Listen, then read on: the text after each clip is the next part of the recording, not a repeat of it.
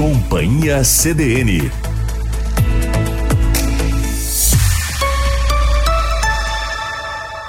Carla Torres e João Pedro Vandersand.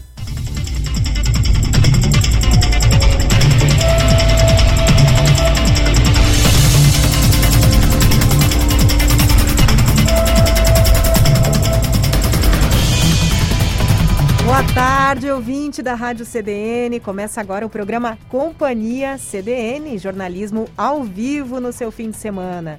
Eu sou a jornalista Carla Torres. Eu sou João Pedro Vandersan, na técnica conosco Wagner Oliveira e nós três vamos juntos com vocês até às 18 horas hoje, nesse domingo, um dos dias mais calorosos dos quais eu tenho lembrança. Eu ia dizer mais do ano, mas o ano está começando ainda, né? Olha. Talvez o mais caloroso do ano, não, não tenho essa, essa informação, mas me arriscaria a dizer pelas nossas lembranças aqui, né, Carla, de acompanhar o tempo, um dos mais calorosos. Como é que tu tá, Carla? Tudo bem? Tô bem, tô bem. E tu, João? Tranquilo. Ontem a gente lançou várias categorias de abraço, inclusive o abraço refrescante. Tu tava ouvindo o Wagner ontem? O Wagner não nos acompanha no sábado, né? Só no domingo. Ontem o Cabala teve aqui. E o nosso ouvinte participou também, mandou seus abraços, mandou Olha. abraços para os seus queridos, mandou abraços para nós, locutores aqui do Companhia CDN, e hoje vamos para mais um programa, então, nas próximas três horas. Informação, jornalismo, entretenimento, variedades aqui nas ondas da CDN. Então, você que está ouvindo, esteja onde estiver, aí pela região central do estado ou em qualquer lugar do mundo. Você é nossa convidada, você é nosso convidado para permanecer na audiência ah, e ter uma tarde agradável, em boa companhia, aqui na CDN comigo e com a Carla.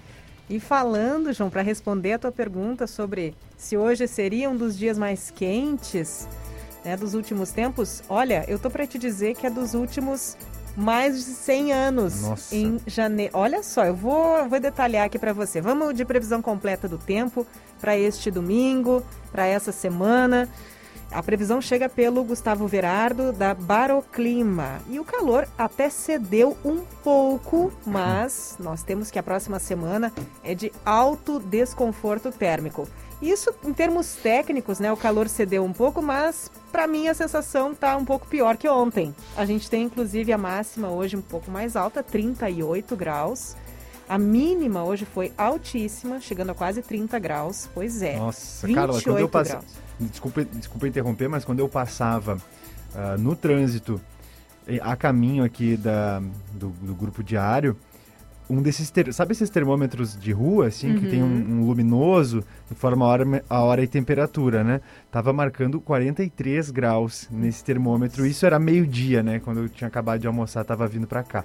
Então, temperatura máximas que, que são realmente bem altas hoje, um, um calor histórico. No sol, né? Provavelmente esse termômetro. Isso. Chegamos a 43. Eu, inclusive, eu comentei contigo na redação ali há pouco. Há muitos anos, João, eu disse assim: eu passava pelo centro de Santa Maria e tinha um termômetro que funcionava muito bem ali no viaduto, Aham. no centro da cidade, 43 graus. Olha só, né?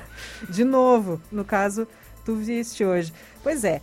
E a gente tem aí que a semana é de alto desconforto térmico devido à umidade relativa do ar, que induz a formação de nuvens de chuva. A Baroclima enfatiza também que nos próximos dias há condições para pancadas isoladas de chuva, aquelas de verão, que atingem às vezes um bairro e outro não. A gente viveu uma dessas agora há pouco aqui em Camobi. E neste domingo já tivemos recorde histórico, sim, de temperatura mínima em Santa Maria. Olha só, e não é pouco, em 108 anos. Recorde histórico nos últimos 108 anos para o mês de janeiro. A mínima de 28,6 graus. Recorde sim, João, não estava errado. A máxima de hoje, portanto, se mantém, agora 38 graus em Camobi. E a segunda-feira promete ser um dos dias mais quentes da história meteorológica do município.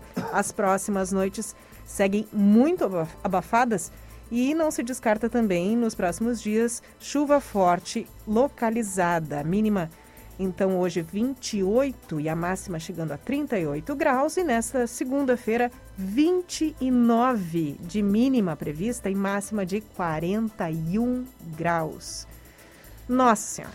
É isso, Carla. Tem que, nós temos que tá sempre cuidando aí a vários aspectos, né? A começar pelos aspectos particulares, pessoais, físicos da gente, né? Tomar bastante água, protetor solar, é, para aguentar esse calor, para dar conta e, e para estar tá ativo nesses dias que, como a terminologia bem coloca, né? A terminologia do desconforto térmico, fica mais difícil fazer a maioria das coisas, a começar pelo deslocamento, né? É, tem que se planejar bem para conseguir estar nos lugares que a gente precisa estar.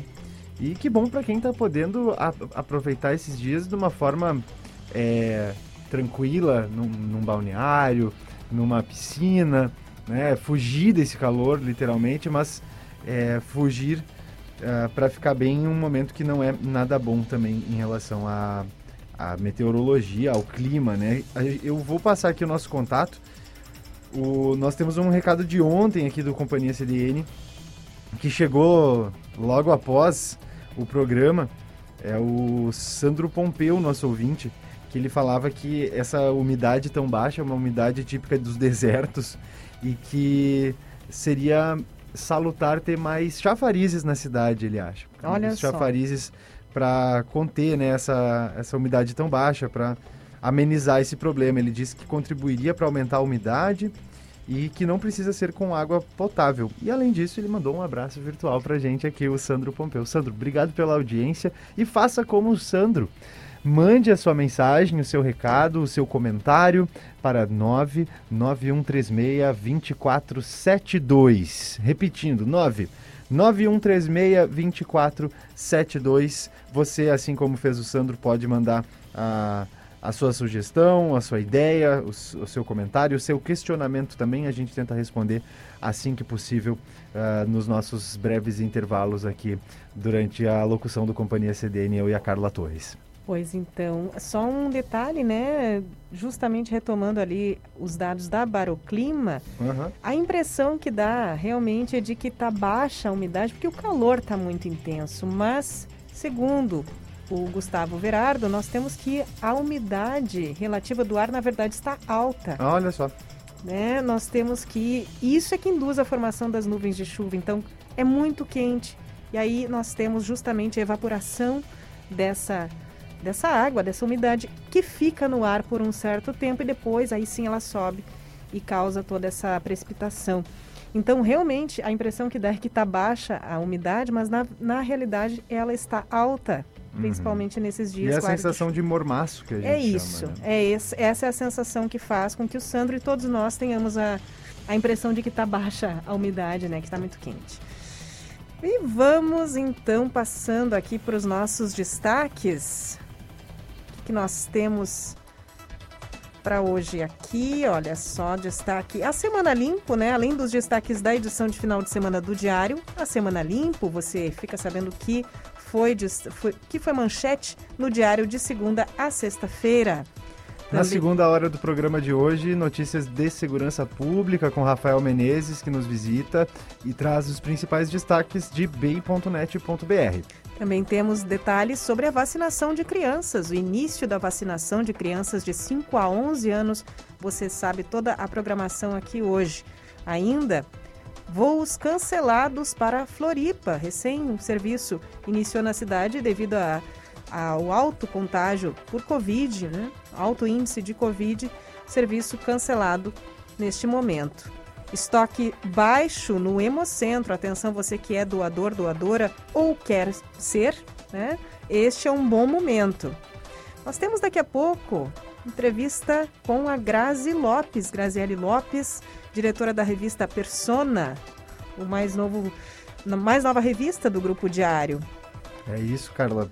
Novidade uh, super legal para o nosso leitor uh, e que também vai ter informações aqui no, no rádio também, né? Sempre trabalhando em conjunto e a, a revista Persona vem aí com com personalidade, como estava na capa do diário é, da, da sexta-feira. Além disso, teremos os quadros já habituais aqui do programa, em alta no Twitter, a coluna Moda Pra Quê, o CDN Tech com as novidades em pesquisa, ciência, tecnologia, programe-se no sofá, hoje vem com um novo colunista, e também um novo cronista no nosso programa, estreando hoje o Gabriel Santos de Araújo, ele que escreve poesia e ficção, tendo premiação no Felipe de Oliveira com poesia e crônica. Também no Flip Porto, em Porto de Galinhas, e o prêmio Maraã, menção honrosa com o livro de poemas Papá da Terra, Mamá da Água, um livro ainda inédito. Então, uh, alguns nomes, no vozes novas que a gente vai escutar hoje no Companhia CDN. É claro, tem muita coisa para rolar, tem muito conteúdo que a gente não destacou aqui, porque o nosso programa vai até às 18 horas. A gente acompanha você, eu, a Carla, e na técnica o Wagner Oliveira. Tem muita água para rolar e muito conteúdo também para passar por aqui hoje. Só um detalhe que o nosso colaborador do domingo do programa Ensino Sofá, o Juliano Pires da Rosa, ele já fez uma participação. É que eu não tava. No domingo, exatamente, foi no início do ano ali. E na última semana estreou também a Maria Cristina Toneto no programa ah, Ensino Sofá. Mas eles alternam, então, Temos a cada agora 15 programa dias. Ensino Sofá no sábado e no domingo. E no domingo, muito que bem. Que bacana, coisa boa. É isto.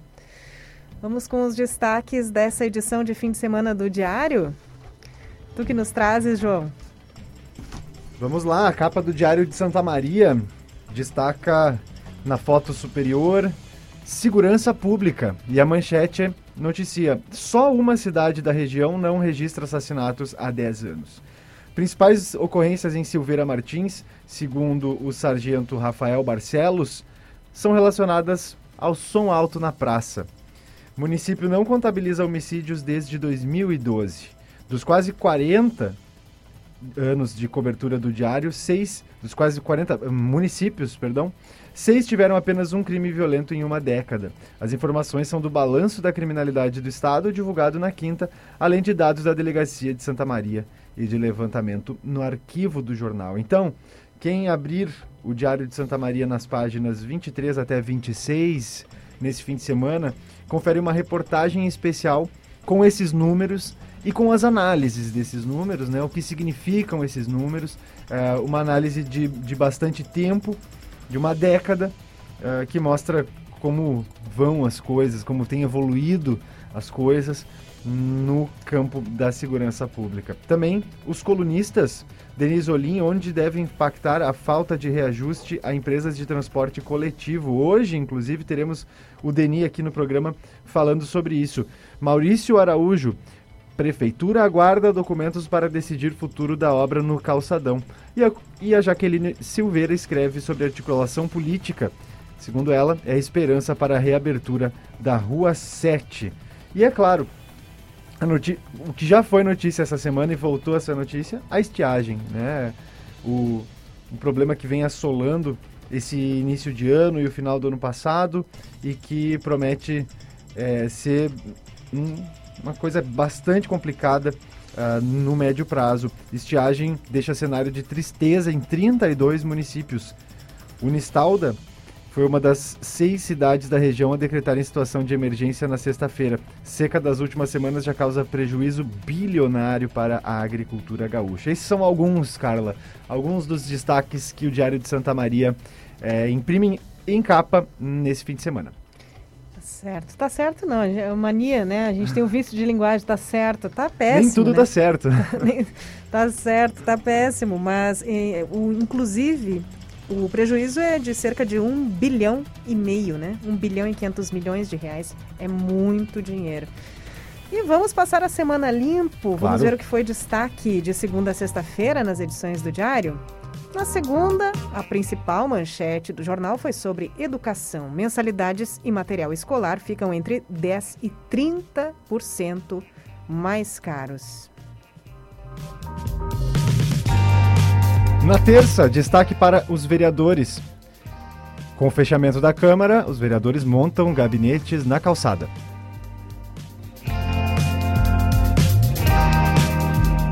Na quarta, a manchete principal foi sobre a UFSM. Reitor da UFSM propõe a volta do vestibular e do PEIS este ano. Daqui a pouquinho tem informação sobre isso também. Na quinta, A estiagem estampou a capa do diário, seca já provoca prejuízos de 1 bilhão e 500 milhões na região. E na sexta-feira, a Universidade Federal de Santa Maria voltou ao diário como tema principal e dessa vez com uma proposta mais definida. Proposta da UFSM é de reservar 70% das vagas para vestibular e PIs. Estes foram os destaques da semana no Jornal Diário de Santa Maria. Já retomando aqui o assunto, então já aprofundando primeiro nosso primeiro boletim aqui no programa com informações da nossa redação. O reitor da Universidade Federal de Santa Maria, Luciano Schuch, falou para a CDN sobre a possibilidade de retorno do vestibular e do PEIS como forma de ingresso na instituição. A gente escuta ele agora. Com relação à, à questão do vestibular e, e, um formato muito similar ao PEIS, a gente vem discutindo na nossa universidade já faz quase um ano. Então a gente acredita que no ano de 2022 a gente vai estar discutindo isso oficialmente dentro da universidade, porque não é uma decisão do reitor, é uma decisão dos nossos conselhos superiores, essa questão do retorno desse ensino, do, dessa forma de ingresso, utilizando o PEIS, uma forma muito próxima do PEIS. A gente fica mais próxima das escolas, a gente consegue uh, ter uma interação muito maior com os estudantes. Então isso é um, é um objetivo nosso, da nossa gestão, do retorno do, do vestibular, PEIS, a gente ainda não está bem, bem fechado o modelo. Uh, e a gente acredita que, que no, talvez no meio do ano a gente não, não consiga, quando dá tempo, essa discussão toda e aprovação interna da universidade, mas no final do ano 2022 a gente já deve estar já com retorno do, do sistema de ingresso utilizando uma forma muito parecida com o PEIS, que vai interagir ano a ano com, os, com as escolas, debatendo a formação também dos professores, a, debatendo os conteúdos, a forma de, de estudar, dos, dos conteúdos serem ministrados pelos professores nas escolas de toda a nossa região. No caso, a, como que seria? A ideia seria também ainda manter a nota do Enem para parte das vagas ou parte da, do, da nota final ser do Enem e mais o PEIS? Ou seria só PEIS? Tem algo sendo discutido nesse sentido? O que tem discutido é 50% PEIS, 50% usar o Enem. E manter também o Enem, porque o Enem dá a possibilidade de pessoas uh, de, outros estados muito mais fácil também estudar na nossa universidade. Mas 50% é das vagas daí, reitor? 50% das vagas. Das vagas. Nossa, é isso aí, a gente vem trabalhar com 50% das vagas. 50% ingresso local, 50% usando o, o, a nota do Enem. Sim. Então, e, a, e os jovens daqui, da região, poderiam concorrer com as duas notas também. Poderiam fazer o PEIS e poderiam fazer o Enem ou teria uma restrição? Nesse detalhe eu não, eu não sei te dizer, mas certamente a pessoa vai ter que optar, porque eu não posso deixar uma pessoa concorrer uh, duas, vezes. duas vezes. Duas vezes. Mas eu não, esse, esse, detalhe ainda não, a gente não tem esse, esse nível de detalhamento do, do sistema. Mas com certeza ele vai ter que optar uma das duas formas de concorrer. Esse é o reitor da UFSM, Luciano Schuch, que conversou com o colega Denis Olim durante a semana aqui sobre essa proposta de volta do PEIS e do vestibular como forma de ingresso na UFSM. Pois é, e nessa altura dessa entrevista, justamente a proposta estava amadure amadurecendo, pelo que se vê, porque na sexta-feira nós tínhamos já uma porcentagem diferente, né, 70% e não 50% das vagas para PEIs e vestibular. Uma proposta, né? Vamos acompanhar. O, re o reitor da Universidade Federal de Santa Maria, Luciano Chu, falou para a CDN sobre a possibilidade também de retorno do. Opa, perdão, e a polêmica em torno da volta do PEIS do vestibular na UFSM deve se resolver justamente esse ano. E agora sim, a pessoa certa, o pró-reitor de graduação Jerônimo Tibuch, participou do programa CDN Entrevista também essa semana e o Companhia traz aqui um dos principais trechos da sua participação. Nós temos ouvido muitas opiniões a respeito do ingresso. É, e essas opiniões são extremamente construtivas para que a gente consiga pegar o que existe melhor em todos os processos. E a gente se deu conta realmente de que um processo que consiga se aproximar da educação básica ele é muito importante.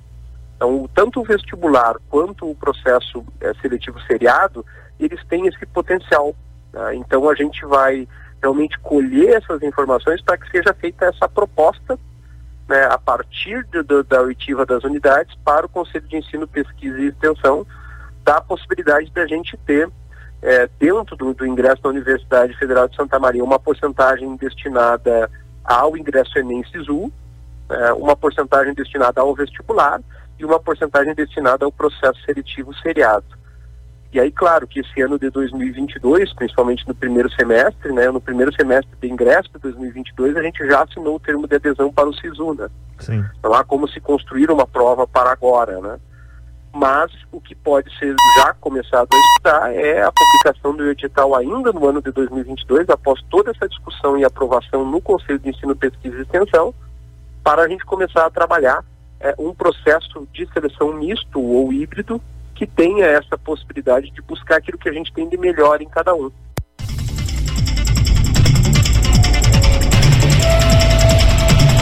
Pró-reitor, da, pró-reitor de graduação da UFSM, Jerônimo Tibuch, dando mais algumas luzes sobre este processo. E vamos aguardar, vamos acompanhar todo esse processo, essa discussão que é muito sensível para a cidade, visto que a UFSM é a sua principal instituição de ensino superior.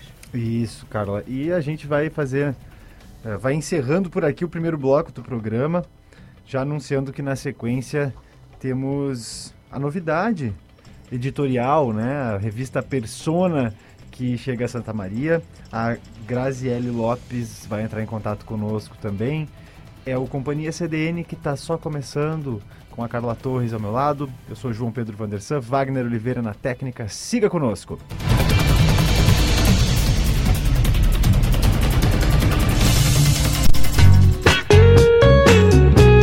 A Prefeitura de Nova Palma convida os moradores da região central do estado para visitar seu balneário municipal Atílio Alessio, localizado na sede do município com acesso por via asfaltada e boa estrutura para alimentação e recreação junto ao Rio Soturno.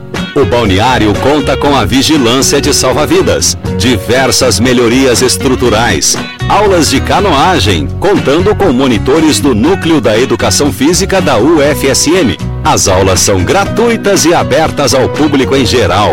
Bastando para participar, contatar com os instrutores no próprio balneário.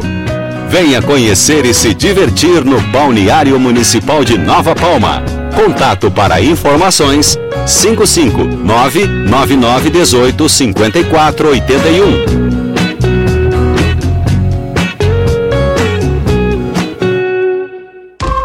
Ganhe uma experiência única no Recanto do Maestro. Indique a Nilo Imóveis a um amigo e ganhe hotel, jantar, acesso a termas romanas e mais. Acesse imobiliarianiloimóveis.com.br. E você, empreendedor de Santa Maria? A Imeluí Microfinanças tem uma super novidade para você. O Juro Zero voltou.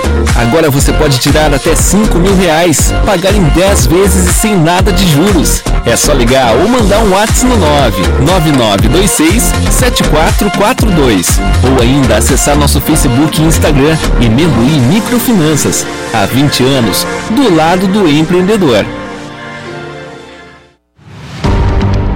No sábado e no domingo, com Plantão Bay em quatro edições, os repórteres Maurício Barbosa e Rafael Menezes trazem informações sobre o que é notícia na área policial, o trânsito nas principais avenidas e rodovias de Santa Maria e região e demais serviços de interesse público.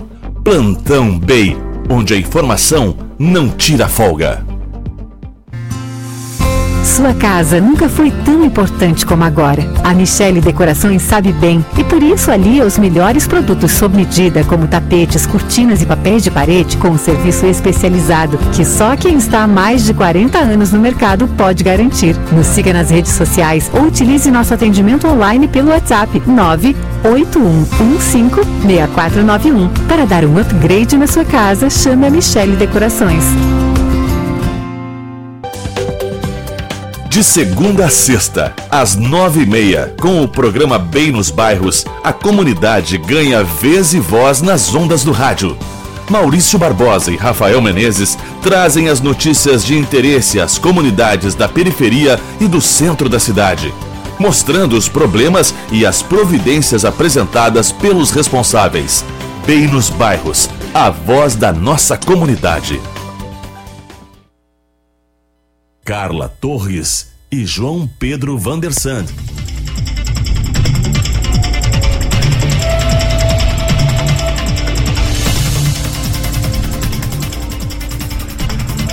Voltamos, voltamos com o Companhia CDN, programa que é jornalismo ao vivo no seu fim de semana. Eu sou João Pedro Vandersan comigo Carla Torres e na técnica de áudio Wagner Oliveira. A gente vai junto com você até às 18 horas nesse domingo 16 de janeiro. Participe pelo nosso WhatsApp 991362472, 991362472. Agora 15 e 35, 38 graus. Este dia que, como nós falamos aqui no início do programa, teve a mínima recorde em 108 anos na cidade para um mês de janeiro, 28,6 graus. Mínima mais alta, né? Mínima mais alta para um mês de janeiro em 108 anos. É isso, calorão. E vamos com a notícia quente aqui do Diário de Santa Maria, um destaque quente, né? Em fevereiro, a revista Persona vai começar a circular em Santa Maria. Um novo produto do Grupo Diário tem a jornalista Grazi Lopes como diretora e de, de conteúdo, e a revista tem espaço para jornalismo de entretenimento. A repórter Leandra Kruber nos traz mais detalhes. Em fevereiro, a revista Persona começará a circular em Santa Maria e região. O novo produto do Grupo Diário vai cativar os entusiastas do entretenimento, colunismo social e também quem gosta de ler boas crônicas sobre o dia a dia. Para a jornalista Grazi Lopes, que assume o projeto como diretora de conteúdo, a cidade vai ter uma revista com muita qualidade editorial. A gente vem com uma qualidade editorial muito grande, com um projeto gráfico super sofisticado, super moderno, mas também muito acessível ao leitor, além de pautas que tenham a ver com a nossa sociedade, com o empreendedorismo, com as pessoas que fazem por Santa Maria e região e que desenvolvem seus trabalhos aqui nos municípios. Para surpreender os leitores, a persona foi idealizada durante meses. Do projeto gráfico de responsabilidade do publicitário Armando Ribas Neto até o conteúdo. Tudo foi planejado com carinho e profissionalismo.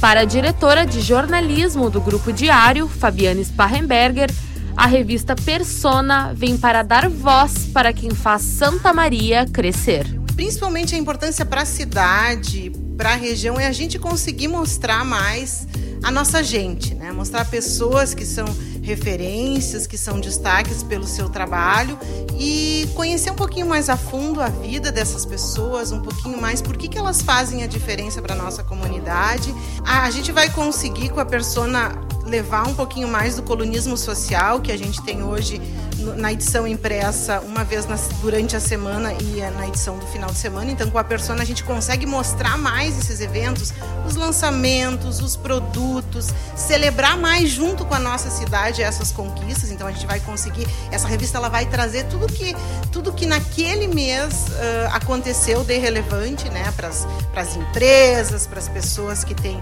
relevância para a comunidade. A gente vai conseguir trazer isso mais num produto único que a gente está trazendo toda uma vez no mês. Com o lançamento da primeira edição previsto para fevereiro, Grazi Lopes já adianta o que o público pode esperar.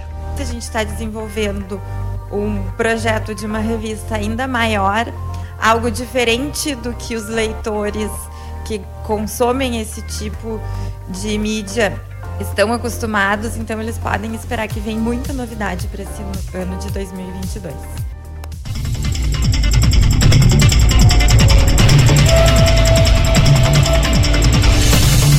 então a Leandra Kruber, que deu uma introdução para este nosso, essa nossa conversa com a Grazi Lopes. Companhia CDN recebe a jornalista Graziele Lopes, diretora da revista Persona, porque nada melhor do que um bate-papo ao vivo, não é?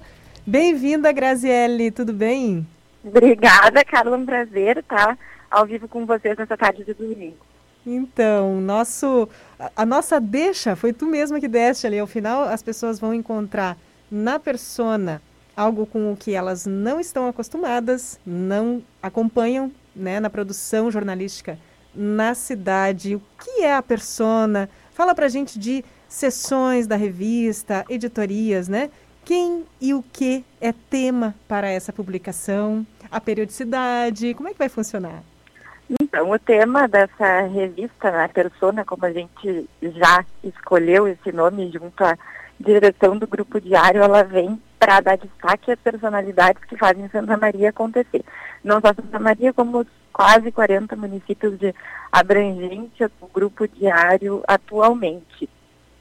A gente tem uma revista de entretenimento com muito colunismo social, uh, bem dito para a Fábio na matéria que eu estava ouvindo agora junto com vocês, uh, de dar destaque aos acontecimentos da nossa sociedade, além de elevar esses nomes e de mostrar o que é tendência em moda, cultura, gastronomia, viagens, né? Tantos assuntos assim que são do, gosto, do gosto do público leitor desse tipo de produto. Tá certo. Grazi, é, boa tarde. Aqui, João, boa tarde. Boa tarde. João Pedro Vandersan. É, eu fico, estou muito curioso, né? Assim como imagino que todos os colegas e, e, a, e, a, e a, os colegas e a própria comunidade de Santa Maria, para saber o, o que será o diferencial, né? Nesse, nessa publicação. É, quem é, que colunismo social diferenciado é esse? Que pautas diferentes que a gente vai poder ver nas páginas da Persona? Exato. Além, além do colunismo social na revista impressa, a Carla perguntou anteriormente, a Persona é uma revista mensal. O nosso projeto é entregar ela na primeira quinzena agora do mês de fevereiro já. Uh, eventos sociais, sejam lançamentos de produtos, aniversários, formaturas, uh, o que acontece nas empresas nesse, nesse momento. Uh, qual foi a outra coisa que me perguntou? Eu perdi agora o, fio da linha. Não, Grazi, o que, eu, o que eu perguntava era também sobre como está sendo para ti, enquanto diretora da revista, esse momento de, de pensar um novo produto, né? O que, uh, as novidades que vêm por aí e, e, e talvez até um, uma prévia assim de, de como essa primeira edição chega para o leitor. Tá todo, tá todo mundo muito curioso das pautas, né? Principalmente quem vai ser uhum. a primeira persona da persona. Então a gente não vai adiantar ainda, a gente vai conseguir adiantar para o nosso público leitor que já vem seguindo a revista nas redes sociais no arroba revista.persona quem serão os colunistas dessa edição. Dessa edição não, dessa dessa revista, né, desse novo projeto. Uhum. Então a gente tem alguns nomes bem conhecidos, tanto no cenário nacional quanto no cenário gaúcho. Nós vamos ter cinco colunistas bem bacanas nessa edição, além de entrevista com personalidades, que daí a gente passeia entre empreendedores, entre uh, autoridades, né, tanto civis quanto militares da cidade, que vão estar contando a sua história nessa primeira edição. Cada capa da persona vem com uma personalidade, é, Cada é, um, é um capa perfil. Da persona virá com uma personalidade. Uhum. Essa, essa, essa persona, então essa personalidade da capa vai, digamos assim, ser aprofundada ao longo dessa exato, edição. Exato, exato. É, a reportagem de capa é uma reportagem que vem bem completa, né? Uh, puxando de novo o gancho da Fábio ali quando ela comenta, às vezes a gente conhece o, o, perfil da pessoa, o perfil do empreendedor, o perfil da autoridade, mas não conhece a fundo uh, a vida, né? Hum. O que que faz, uh, o que que curte no seu momento de folga, né? O, o momento com a família. Então a gente vem trazer esse outro lado de pessoas que são conhecidas e que fazem acontecer na nossa cidade. Graziele, inclusive, isso me, me faz ver um gancho aí entre. Ah. Bom, essa pessoa é uma inspiração para é, o mercado, para a claro. sua área de atuação. Ela é uma pessoa certamente escolhida para estar ali por ser essa referência. E eu te pergunto assim aí para ti, como diretora, como idealizadora da persona, quais são as tuas referências? De onde vêm essas inspirações para formular um veículo diferenciado? Esse trabalho ele é feito a muitas mãos, né, Carlos? A gente conta com toda a equipe de jornalismo do Grupo Diário nos auxiliando nesse serviço. Eu venho de 10 anos de colunismo no jornal A Razão, mais 5 anos de societar. Ando pela sociedade há bastante tempo, conheço muitos nomes e a gente sempre acha um, um gancho uh, com o momento atual que a gente está vivendo. Então agora a gente teve mês de dezembro, uh, vamos dar algumas dicas, né? Ocorreram algumas posses, uh, não posso, não posso me aprofundar muito, porque posso, né? Ah, a gente vai, vai abrindo, vai tentando abrir, tirar mais não. Não, não vamos. Ah, não mas já vamos veio, já veio um nome na cabeça. É, já veio um nome na cabeça, mas não, não vamos contar. Mas assim, a gente sempre procura acompanhar o momento para fazer essa escolha. Né? Nomes que estão em alta nesse, nesse momento atual. Certo, Carla. Conseguimos o nosso primeiro furo de reportagem do dia pois aqui. Então. A Não primeira conta. capa da persona será. É é porque, na verdade, a gente já tem colunismo, né, Grazi? Mas, é, como tu disseste, esse aprofundamento na personalidade, o nome vem muito bem, a revista vem com um nome muito interessante, muito inteligente nesse sentido, porque aprofunda. né? Muito obrigada. A gente está fazendo um trabalho bem bacana, bem bacana mesmo. A equipe do jornal nos auxiliando bastante nesse sentido. Eu acho que vai ser uma revista que vai surpreender, não só pela qualidade gráfica dela, mas também pela qualidade editorial. Certo. E, bom, eh, pelo mundo, eu não sei se tu citas, assim, algumas, ah, também referências para ti como jornalista, como jornalista que se volta a esses, essas questões sociais, né, no caso, Uhum. colunismo. Eu não sei se tu Uhum. citas algum veículo de referência também, fora daqui, pelo mundo. Como é para ti esse universo?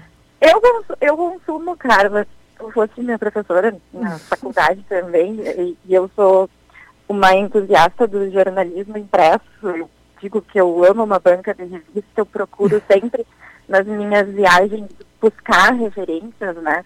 A gente tem tem um mercado tão vasto aqui no Brasil como Vogue, Elle, Cláudia, mas claro, eh, outras revistas também, porque é importante salientar que a revista Persona não é uma revista focada apenas para o público feminino, né? A gente tem um público masculino também que acompanha o meu trabalho, que, que a gente tem intentando dar seguimento dela ser uma revista bastante ampla nesse sentido. Tá certo. Graziele, nós te agradecemos por todos esses detalhes e quase temos aqui algumas hipóteses para essa pe- persona. É, dá pra fazer, quase um bolão. Vamos... Isso, a, no- é a nossa audiência já pegou a dica, né? Já ficamos bem por aqui também. Não queremos estragar a surpresa de ninguém, né, Grazi? É, a gente está guardando surpresa porque realmente vai ser um, né, um novo momento para Santa Maria, um novo momento para o colonismo social de Santa Maria. O Jornal Diário tem aí a Maristela frente, grande parceira Sim. minha de muitos anos e segue sendo parceira agora com esse novo projeto. Então, vamos fazer esse essa vertente assim de muita novidade, de muita coisa boa. E sei que tem muita gente ansiosa para receber e a gente está aqui na reta final já para entregar a revista. Graziele Lopes, jornalista, diretora da revista Persona, conversou conosco no Companhia CDN. Fica a dica, então, já você procure dados, mais informações, arroba revista persona, revista.persona. Revista.persona, isso. Exatamente. Gra- Graziele, para que as pessoas fiquem mais atentas, qual é exatamente a data? Tem ali a data precisa em fevereiro? Precisa na primeira semana de fevereiro. Primeiros dez dias ali. Não posso te especificar uma data certa, né? Mas na primeira semana de fevereiro as pessoas já podem estar esperando por esse produto. A gente vai estar lançando uma campanha, a revista ela vai ser de distribuição gratuita, mas vai ser mediante cadastro. Ótimo, bom saber. Então também podem cuidar pelas redes sociais, tanto da revista Persona quanto do grupo diário, que isso vai ser lançado em breve para a gente criar esse cadastro de leitores. Ótimo, então, detalhes em arroba revista.persona, arroba Isso aí. revista.persona, distribuição gratuita mediante cadastro. Novidade, então, em colonismo e variedades em Santa Maria. Graziele, muito sucesso para ti, para toda essa equipe. Muito obrigada. Tchau, Tchau, Prazer tchau. falar com você. Prazer, prazer é nosso. Certo. Obrigado, Graziele. É o Companhia CDN, vamos seguindo por aqui. Agora, 15 horas 49 minutos. Fique ligado, fique ligado. A revista Persona vem aí, vem trazendo. O que eu acho mais legal, Carla, é, é a questão do local, né? De valorizar as personalidades locais, de valorizar as coisas, como, ela, como a Graziele bem falou. É, quem movimenta a cidade, quem está se movimentando na cidade e, consequentemente, diferença. fazendo a diferença na cidade. Então, um produto bacana que valoriza as pessoas aqui da nossa região. Afinal de contas, revistas em si é, são é, é um produto que é, teve uma, uma guinada, é, de certa forma, mas no local ela ainda faz muito sentido e é muito consumida, né? Com certeza, faz falta. Faz falta e que bom que temos agora mais uma opção em Santa Maria. E vamos com eh, política. A Câmara volta à atividade no próximo dia 24.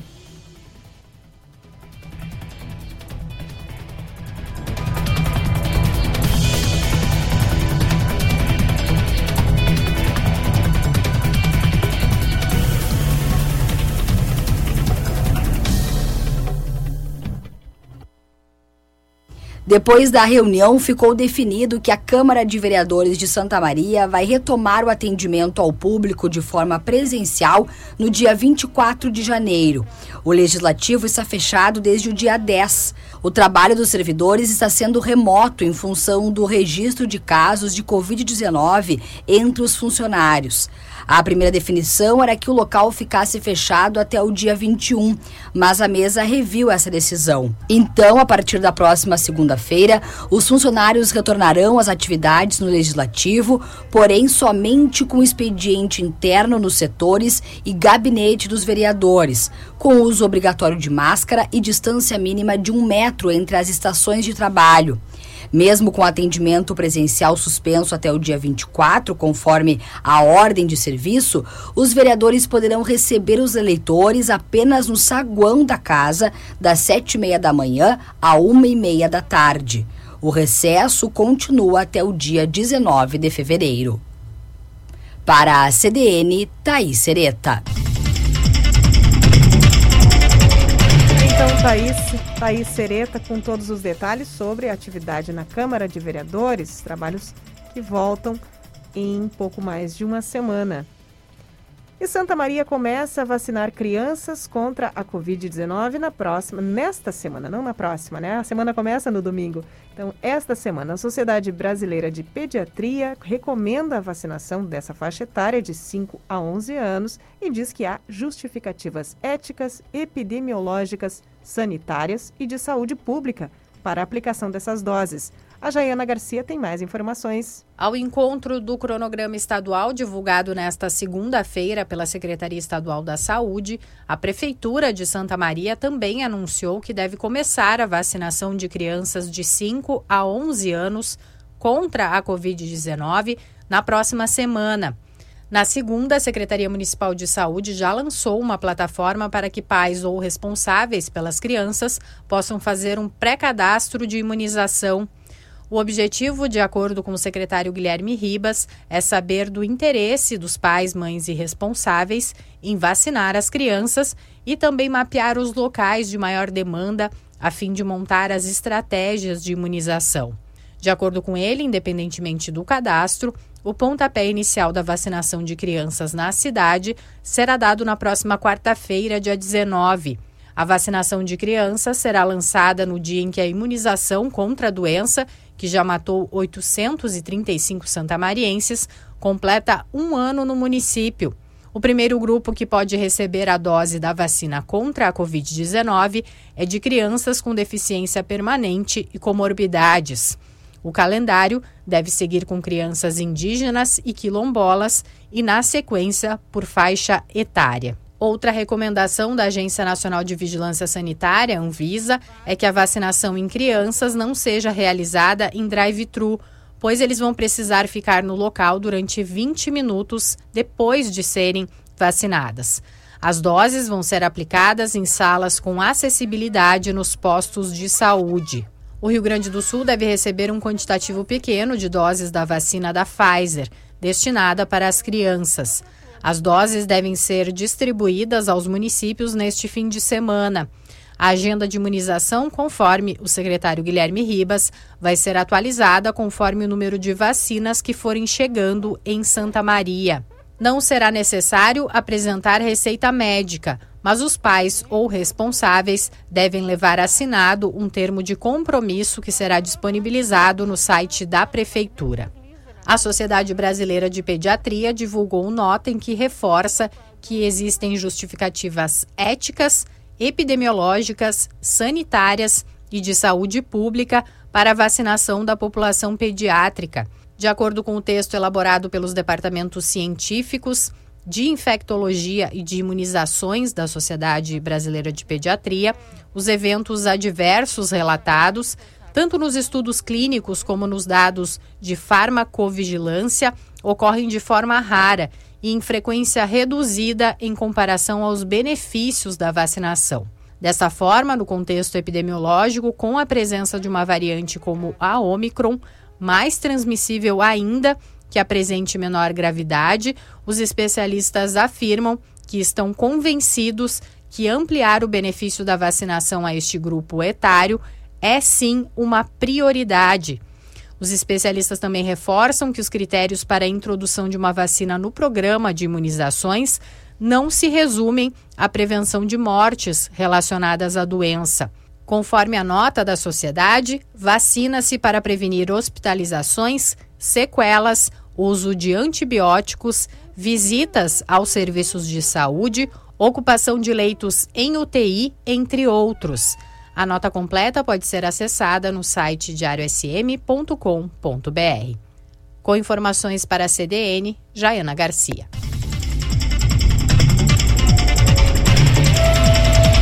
Então, Jaiana Garcia, com todas, todos os motivos para você levar seu filho, sua filha, a sua criança para vacinação.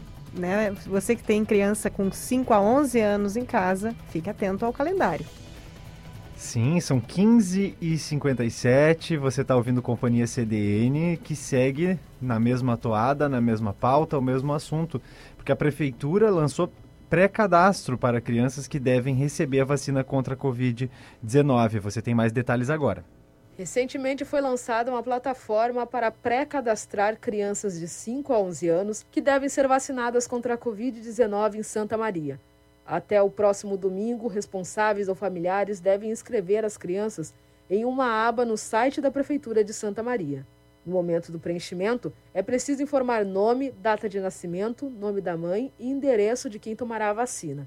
Assim, o município pretende mapear a quantidade de crianças que irão tomar o imunizante, bem como organizar os locais de vacinação para as mesmas. A ação deve iniciar ainda neste mês, conforme o envio das doses pelo Ministério da Saúde. Na última quarta-feira, o ministro da Saúde, Marcelo Queiroga, anunciou que não irá exigir receita médica para vacinação contra a Covid-19 para crianças de 5 a 11 anos, ainda que a ação seguirá conforme ordem decrescente de idade, com prioridade para pessoas com comorbidades e deficiências permanentes. O imunizante é diferente do aplicado em adultos e é fabricado pela Pfizer, o único aprovado até o momento pela Agência Nacional de Vigilância Sanitária, a Anvisa. Segundo o Ministério, o esquema vacinal será de duas doses, com um intervalo de oito semanas entre as aplicações. O tempo é superior ao previsto na bula da vacina Pfizer. Na indicação da marca, as duas doses do imunizante poderiam ser aplicadas com três semanas de diferença. Para a CDN, Ariane Lima.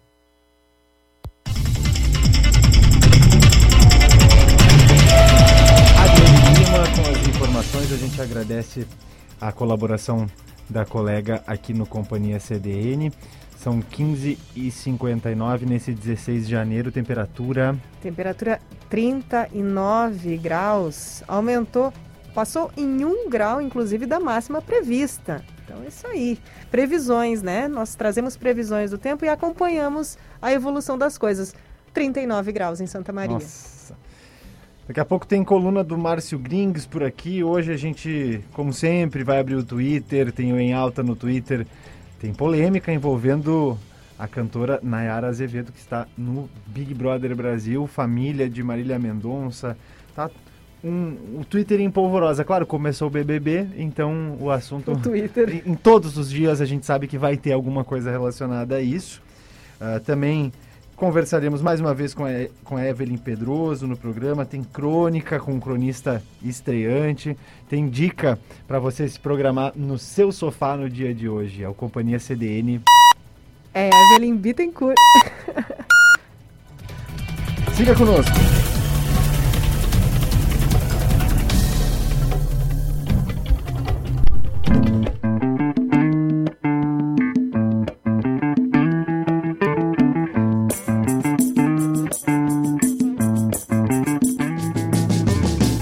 Fala aí pessoal, eu sou Rodrigo Ricordi e você é meu convidado para entrar no mundo da cultura local e mundial com o programa Mistura. Todo sábado, a uma e meia da tarde, um programa descontraído com debates, entrevistas, convidados especiais e dicas de literatura. É a vez de dar voz aos artistas locais. Mistura, um mix de cultura no seu fim de semana.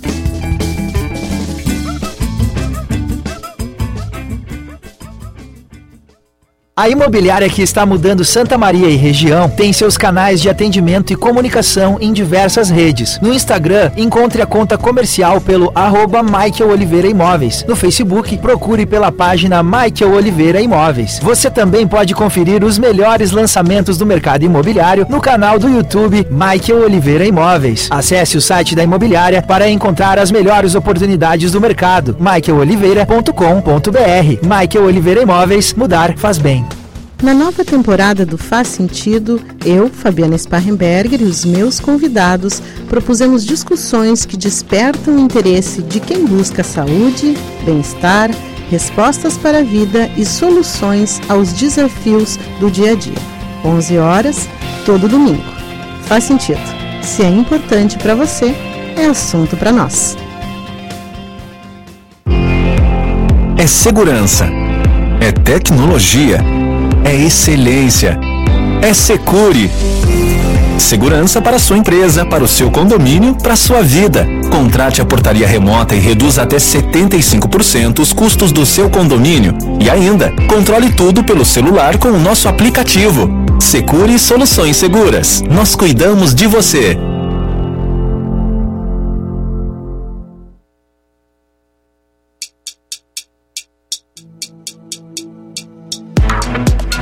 De segunda a sábado, eu, Rogério Kerber, te faço companhia nas madrugadas da CDN, trazendo o resumo dos principais fatos do dia anterior e já antecipando as informações que serão destaque ao longo do dia. O Madrugada CDN tem duas edições para te atualizar sobre os principais assuntos com dinamismo e agilidade. Madrugada CDN, a sua melhor companhia. Carla Torres e João Pedro Vandersand.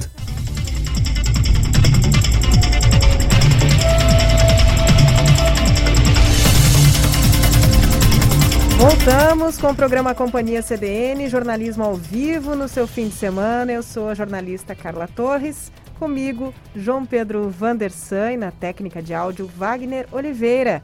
E nós vamos juntos com você até às 18 horas neste domingo. Hoje, 20, 16, ó, já estou adiantando, 16 de janeiro, agora 39 graus, 16 horas, 3 minutos.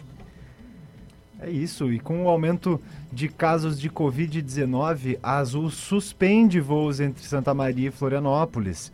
Os voos diretos para a capital catarinense começaram a operar em dezembro. De acordo com a companhia aérea Azul, a suspensão é por tempo indeterminado. Quem nos traz informações é a repórter Laura Gomes. Os voos diretos entre Santa Maria e a capital catarinense Florianópolis foram suspensos por tempo indeterminado. A decisão foi tomada em razão do aumento do número de casos de Covid-19 registrados em todo o país. A viagem direta entre Santa Maria e Florianópolis havia iniciado no dia 21 de dezembro, com voos semanais nas terças e quintas-feiras. Em janeiro, a viagem foi disponibilizada também nos sábados. Até então, esta seria uma linha sazonal disponível até 29 de janeiro. Segundo a companhia aérea Azul, todas as passagens do mês de janeiro já haviam sido vendidas. O superintendente de operações aéreas do aeroporto de Santa Maria, Alex Martins, informa que as pessoas com passagens compradas devem contatar diretamente a Azul para avaliar um possível reagendamento da viagem. Os voos diários entre Santa Maria e Porto Alegre seguem em funcionamento e as passagens também podem ser adquiridas no site da Companhia Azul. Laura Gomes colaborando com a Companhia CDN, informação sobre os voos para Florianópolis que foram cancelados em função do aumento de casos de Covid-19. Esse é o Companhia CDN. E o Hemocentro de Santa Maria precisa com urgência de doações de sangue. Os estoques do tipo A negativo, B negativo e O negativo estão muito baixos. A Thaís Sereta tem os detalhes. No Hemocentro Regional de Santa Maria são três tipos sanguíneos com estoque baixo: A, B e O negativos. Outros dois também estão em alerta: A e O positivos. Desta forma, a instituição necessita com urgência de doações. O Banco de Sangue do Hemocentro Regional atende a 33 municípios da região central e 15 serviços de saúde que correspondem ao sistema público, entre eles o Hospital Universitário de Santa Maria e o Hospital Regional. Além das viagens e do período de férias, outro fator que influencia na queda das doações é o grande número de casos positivos e de suspeita de contaminação pela Covid-19 na cidade. As pessoas que testaram positivo para a doença precisam aguardar 30 dias desde o último dia de sintomas para realizar a doação. Conforme a assistente social da captação de doadores do Hemocentro, Andressa Bacim dos Santos, aqueles que tiveram contato com alguém contaminado também precisam ter cautela. Quem teve contato com positivo, a orientação é que aguardem de 7 a 14 dias para ver se terão algum sintoma. A orientação para aqueles que tomaram a vacina contra a Covid-19 é que respeitem um intervalo de sete dias para realizar a doação de sangue. Apenas para as pessoas que tomaram a Coronavac, o intervalo é de dois dias. O Hemocentro Regional de Santa Maria funciona de segunda a sexta-feira, das 8 horas da manhã até as 2 horas da tarde, sem fechar ao meio-dia. Fica na rua Alameda Santiago do Chile, número 35, no bairro Nossa Senhora das Dores. Os agendamentos podem ser realizados pelo site ou pelos telefones 55 32 21 5192, 55 32 21 5262 ou ainda pelo WhatsApp 98428 8274, ligando entre as 8 horas da manhã e as 6 horas da tarde. No momento da doação, é necessário apresentar documento oficial de identidade com foto, além de cumprir alguns requisitos, como, por exemplo, estar bem alimentado, evitando alimentos gordurosos nas três horas que antecedem a doação de sangue, ter dormido pelo menos seis horas nas últimas 24 horas, não ter ingerido bebida alcoólica nas 12 horas anteriores à doação. O intervalo mínimo entre uma doação de sangue e outra é de dois meses para homens e três meses para as mulheres. Existem também alguns impeditivos temporários. Não pode estar gripado ou com febre, nem ter feito tatuagem ou acupuntura nos últimos 12 meses. Tem ainda os impeditivos definitivos, como por exemplo, ter passado por um quadro de hepatite após 11 anos de idade, usar drogas ilícitas injetáveis e ter contraído malária. Para a CDN, Thaís Sereta. Thaís Sereta com todos os detalhes sobre quem sobre a doação de sangue no Hemocentro. Quem quiser ser doador ou voltar a ser doador, fique atento aí a esses critérios. Companhia CDN no ar até às 18 horas com você por aqui. Você já baixou o aplicativo Grupo Diário? Baixe na sua loja de aplicativos, ali você confere todos os conteúdos é, produzidos aqui pelo Grupo Diário, seja pela redação do Diário de Santa Maria, as matérias no site bay.net.br, também a CDN e a TV Diário, tudo a, ao alcance da mão no seu celular. Grupo Diário, aplicativo disponível para você baixar. Vamos com informação. Mais seis prefeituras da nossa região decretaram situação de emergência por causa da estiagem, já totalizando 31 cidades nesta situação. Na seca registrada em 2020, todas as 39 prefeituras da região central já assinaram o decreto, o que tende a se repetir neste ano. A jornalista Janaína Ville tem mais informações. A falta de água para beber, racionamento, açudes secos e perdas bilionárias na agricultura fazem com que o número de cidades em situação de emergência por causa da estiagem cresça a cada dia no Rio Grande do Sul. Aqui na região central já são 31 prefeituras com o decreto. Itaara, Caçapava do Sul, São Vicente do Sul, São Gabriel e Unistalda entraram para a lista mais recentemente. São Gabriel implementou uma força-tarefa para socorrer as famílias do interior com água potável. Com um caminhão da empresa São Gabriel Saneamento, dois caminhões da prefeitura e um quarto caminhão sendo contratado a um custo de 50 mil reais por mês. Segundo os dados técnicos, os prejuízos da seca já ultrapassam os 388 milhões de reais na cidade. A Prefeitura de Unistalda informou que as maiores perdas são nas safras de soja, milho e na pecuária. Várias famílias do município também já estão recebendo água potável, pois os poços e nascentes secaram. Em localidades, houve registro de apenas 9 milímetros de chuva nos últimos 70 dias. Itaara faz a entrega de água potável a famílias da zona rural que estão sem acesso em casa. Um levantamento da Emater, entregue para a Defesa Civil de Santiago, aponta que as perdas por lá chegam a 160 milhões de reais na agricultura e na pecuária. São 30 famílias que dependem da entrega de água em caminhão-pipa. E em Rosário do Sul, a prefeitura emitiu um comunicado em que alerta para o nível crítico dos rios Santa Maria e Ibicuí da Armada, que abastecem a cidade. O pedido é para que os moradores desliguem as bombas de captação de água para irrigação, pelo menos durante o período do final da tarde e início da noite.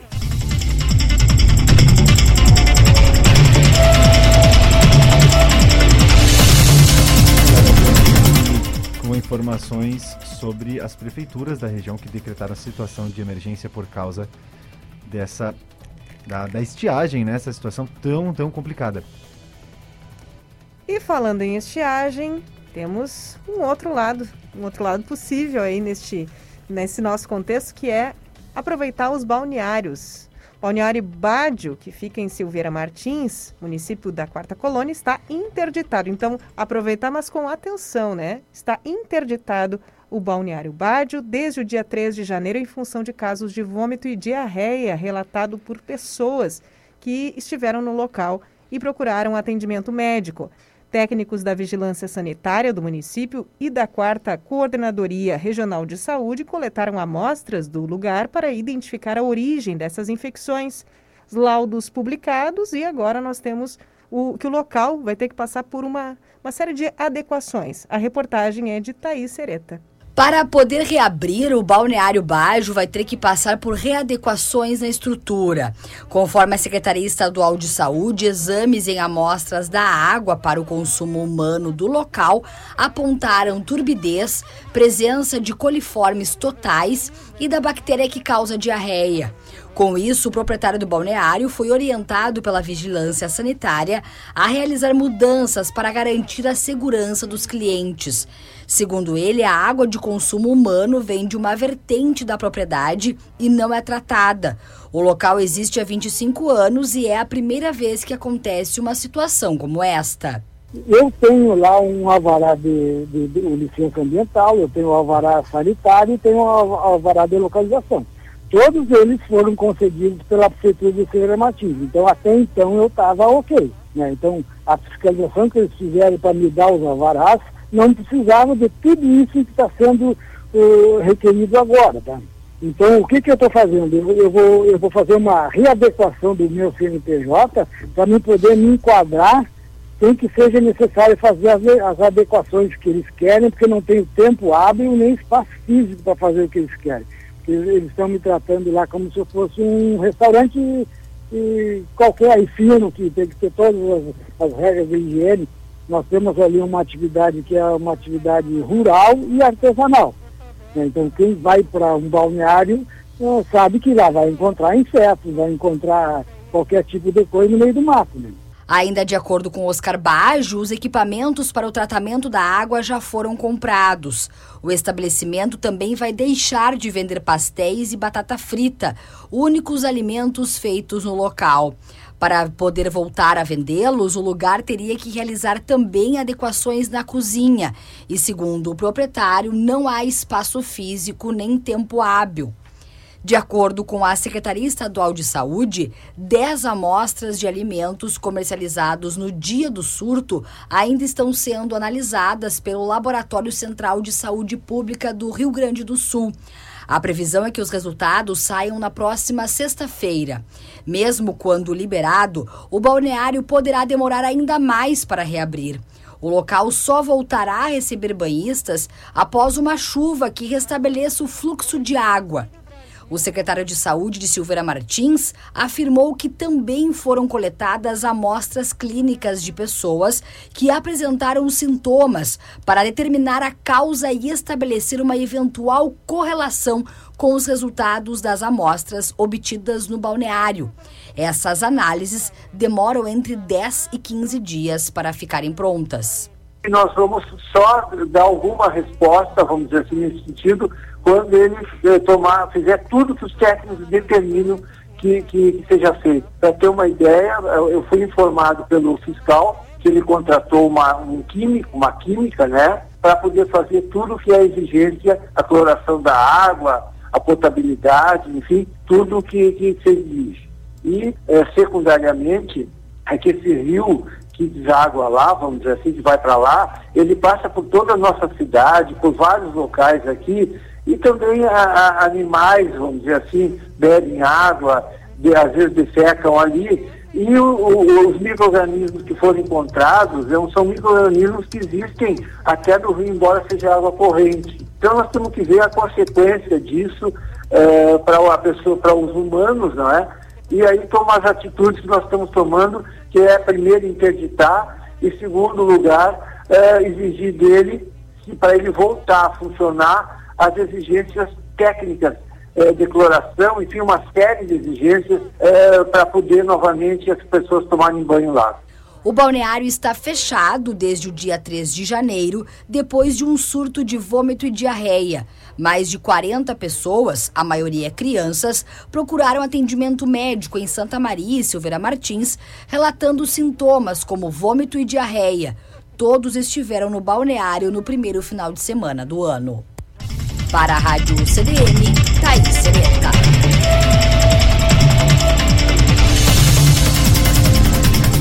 Então, Thaís Sereta com todos os detalhes sobre essa interdição do balneário Bádio. E o pagamento da terceira parcela do Auxílio Brasil deve iniciar na próxima terça-feira. No Rio Grande do Sul, em dezembro, mais de 395 mil famílias recebiam o auxílio. Com a inclusão de mais famílias, neste ano o número do benefício passou para 495 mil no estado. A reportagem é de Francine Boink. A terceira parcela do Auxílio Brasil, que incluirá 3 milhões de famílias, chegando a 17 milhões e 500 mil com essa ampliação, deve começar a ser paga na próxima terça-feira, dia 18.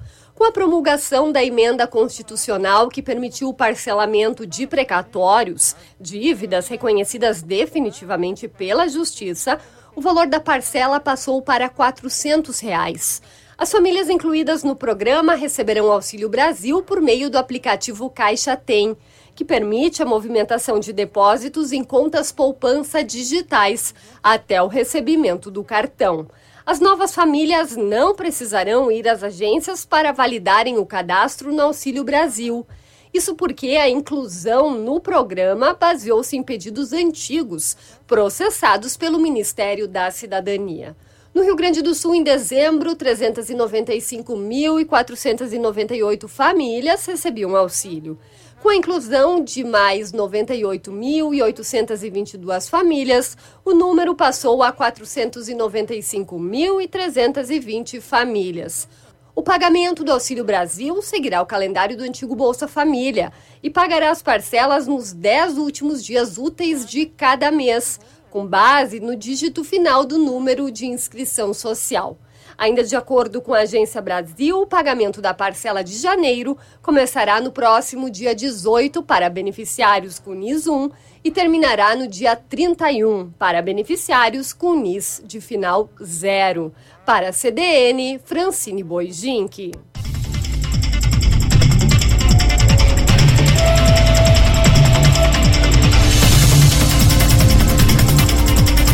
Boink com todas as informações sobre o Auxílio Brasil. Agora, 16 horas 20 minutos, 40 graus em Camobi.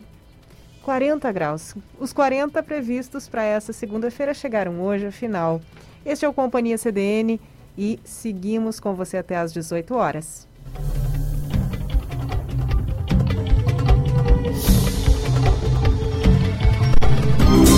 Especial Destinos. Cidade de povo acolhedor, com belas paisagens e um balneário de água doce para você curtir suas férias. Lavras do Sul é a pioneira no melhor carnaval da região sul do estado, sendo a única cidade do estado do Rio Grande do Sul originada do ouro. A pequena e grande cidade acolhedora tem opções diversas para você curtir com a família e amigos. A Terra do Ouro te proporciona noites agradáveis e calmas, seja no campo ou na cidade, com um vasto roteiro turístico. Todos os destinos te levam a Lavras do Sul. A Terra do Ouro é o destino ideal nesse verão 2022. A Hipersul comercializa os principais produtos no combate à Covid-19. Totem com dispenser de álcool gel, completa linha de sanitizantes, sabonetes líquidos, antissépticos e produtos de limpeza a nível hospitalar. Visite a loja da Hipersul na Avenida Elvio Basso e acompanhe nossas redes sociais.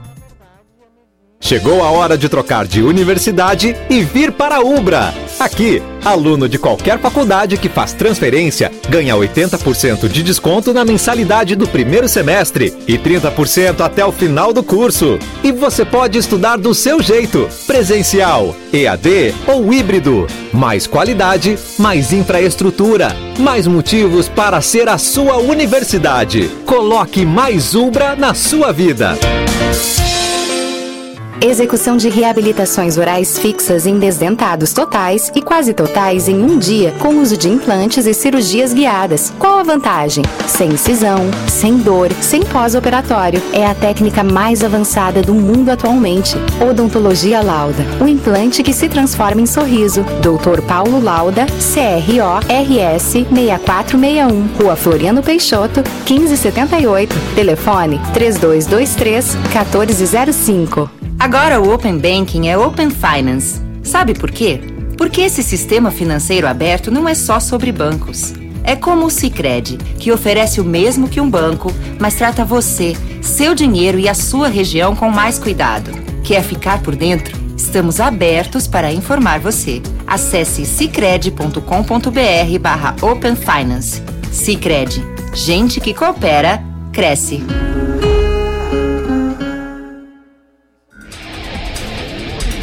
De segunda a sábado, às 5 e meia da manhã, eu, Felipe Baques, trago as informações que você precisa para sair de casa bem informado. No Primeira Hora, você vai saber como está o trânsito, a previsão do tempo, a agenda do dia, as notícias de polícia e muito mais. Primeira Hora, o jornalismo que pulsa no amanhecer da CDN. Carla Torres e João Pedro Vandersand.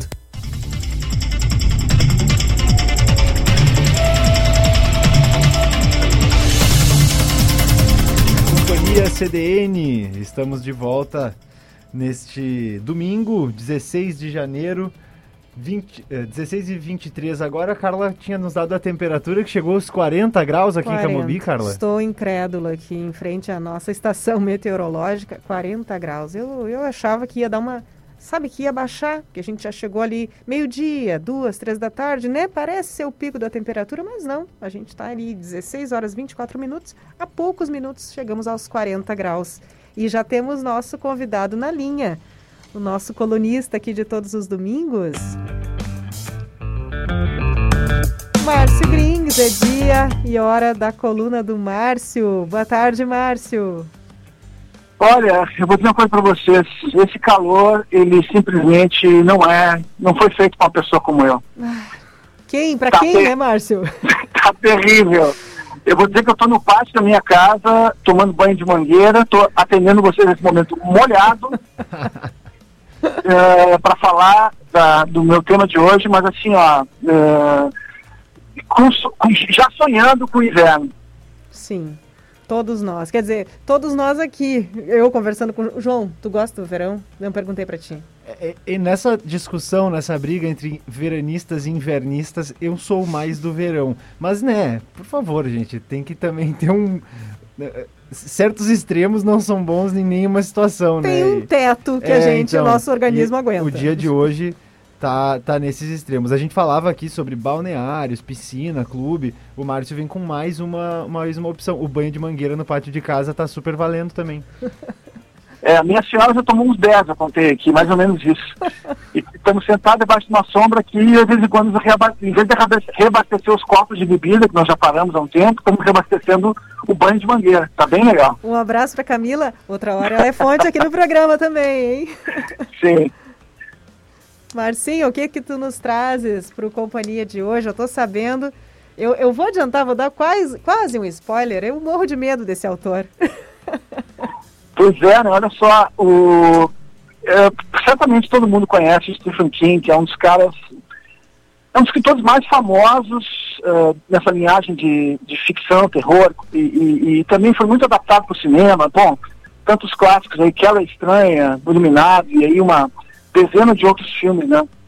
Eu confesso para vocês aqui, ó, com, com, uma pontinha de vergonha que eu nunca tinha lido nenhum livro do Stephen King.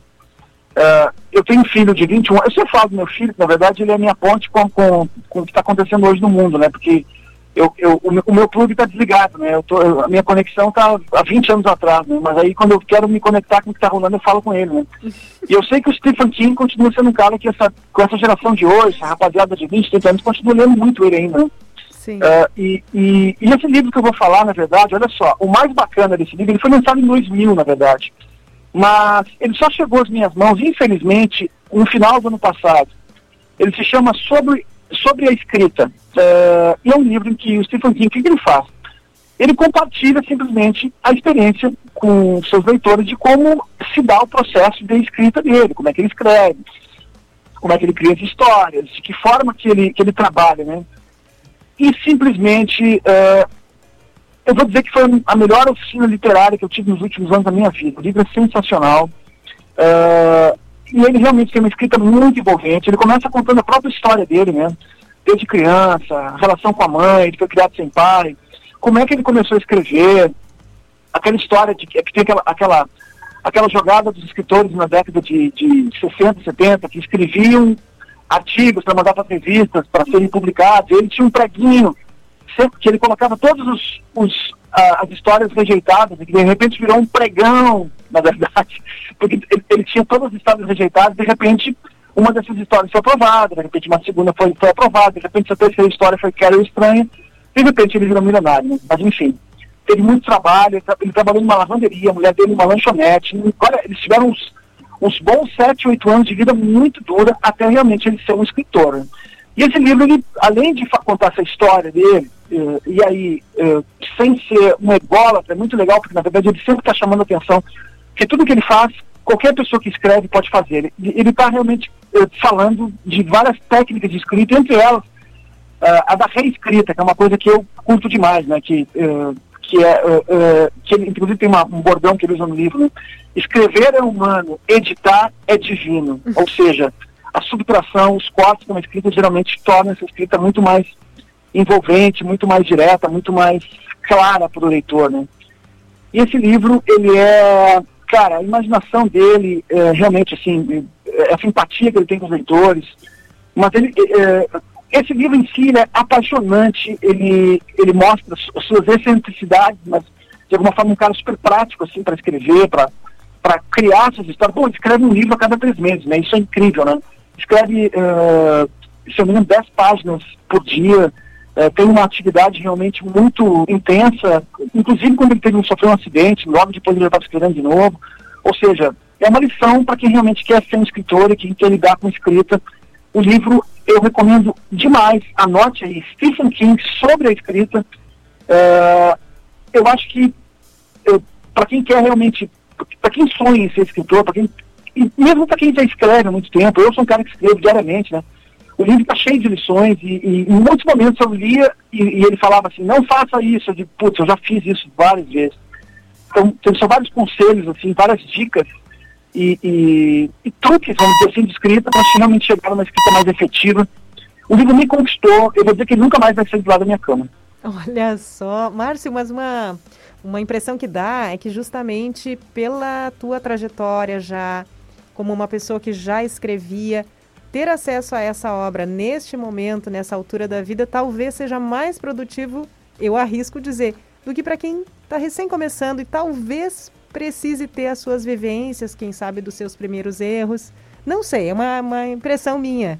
O que, que tu acha? É, é que assim, ó, hoje, por exemplo, eu nunca me imaginei nessa posição, mas há cerca de um ano e meio eu estou na posição de uh, fazendo produção editorial, né? Estou editando livros. Tô, então, essa, essa visão de, de, de, de, pegar um texto e transformar ele, de alguma forma ajudar o autor a transformar o texto em algo mais, melhor, é, uma, é algo que eu me descobri uh, e, e, é uma posição que eu nunca me vi, na verdade, eu não sei editar meus próprios textos, né?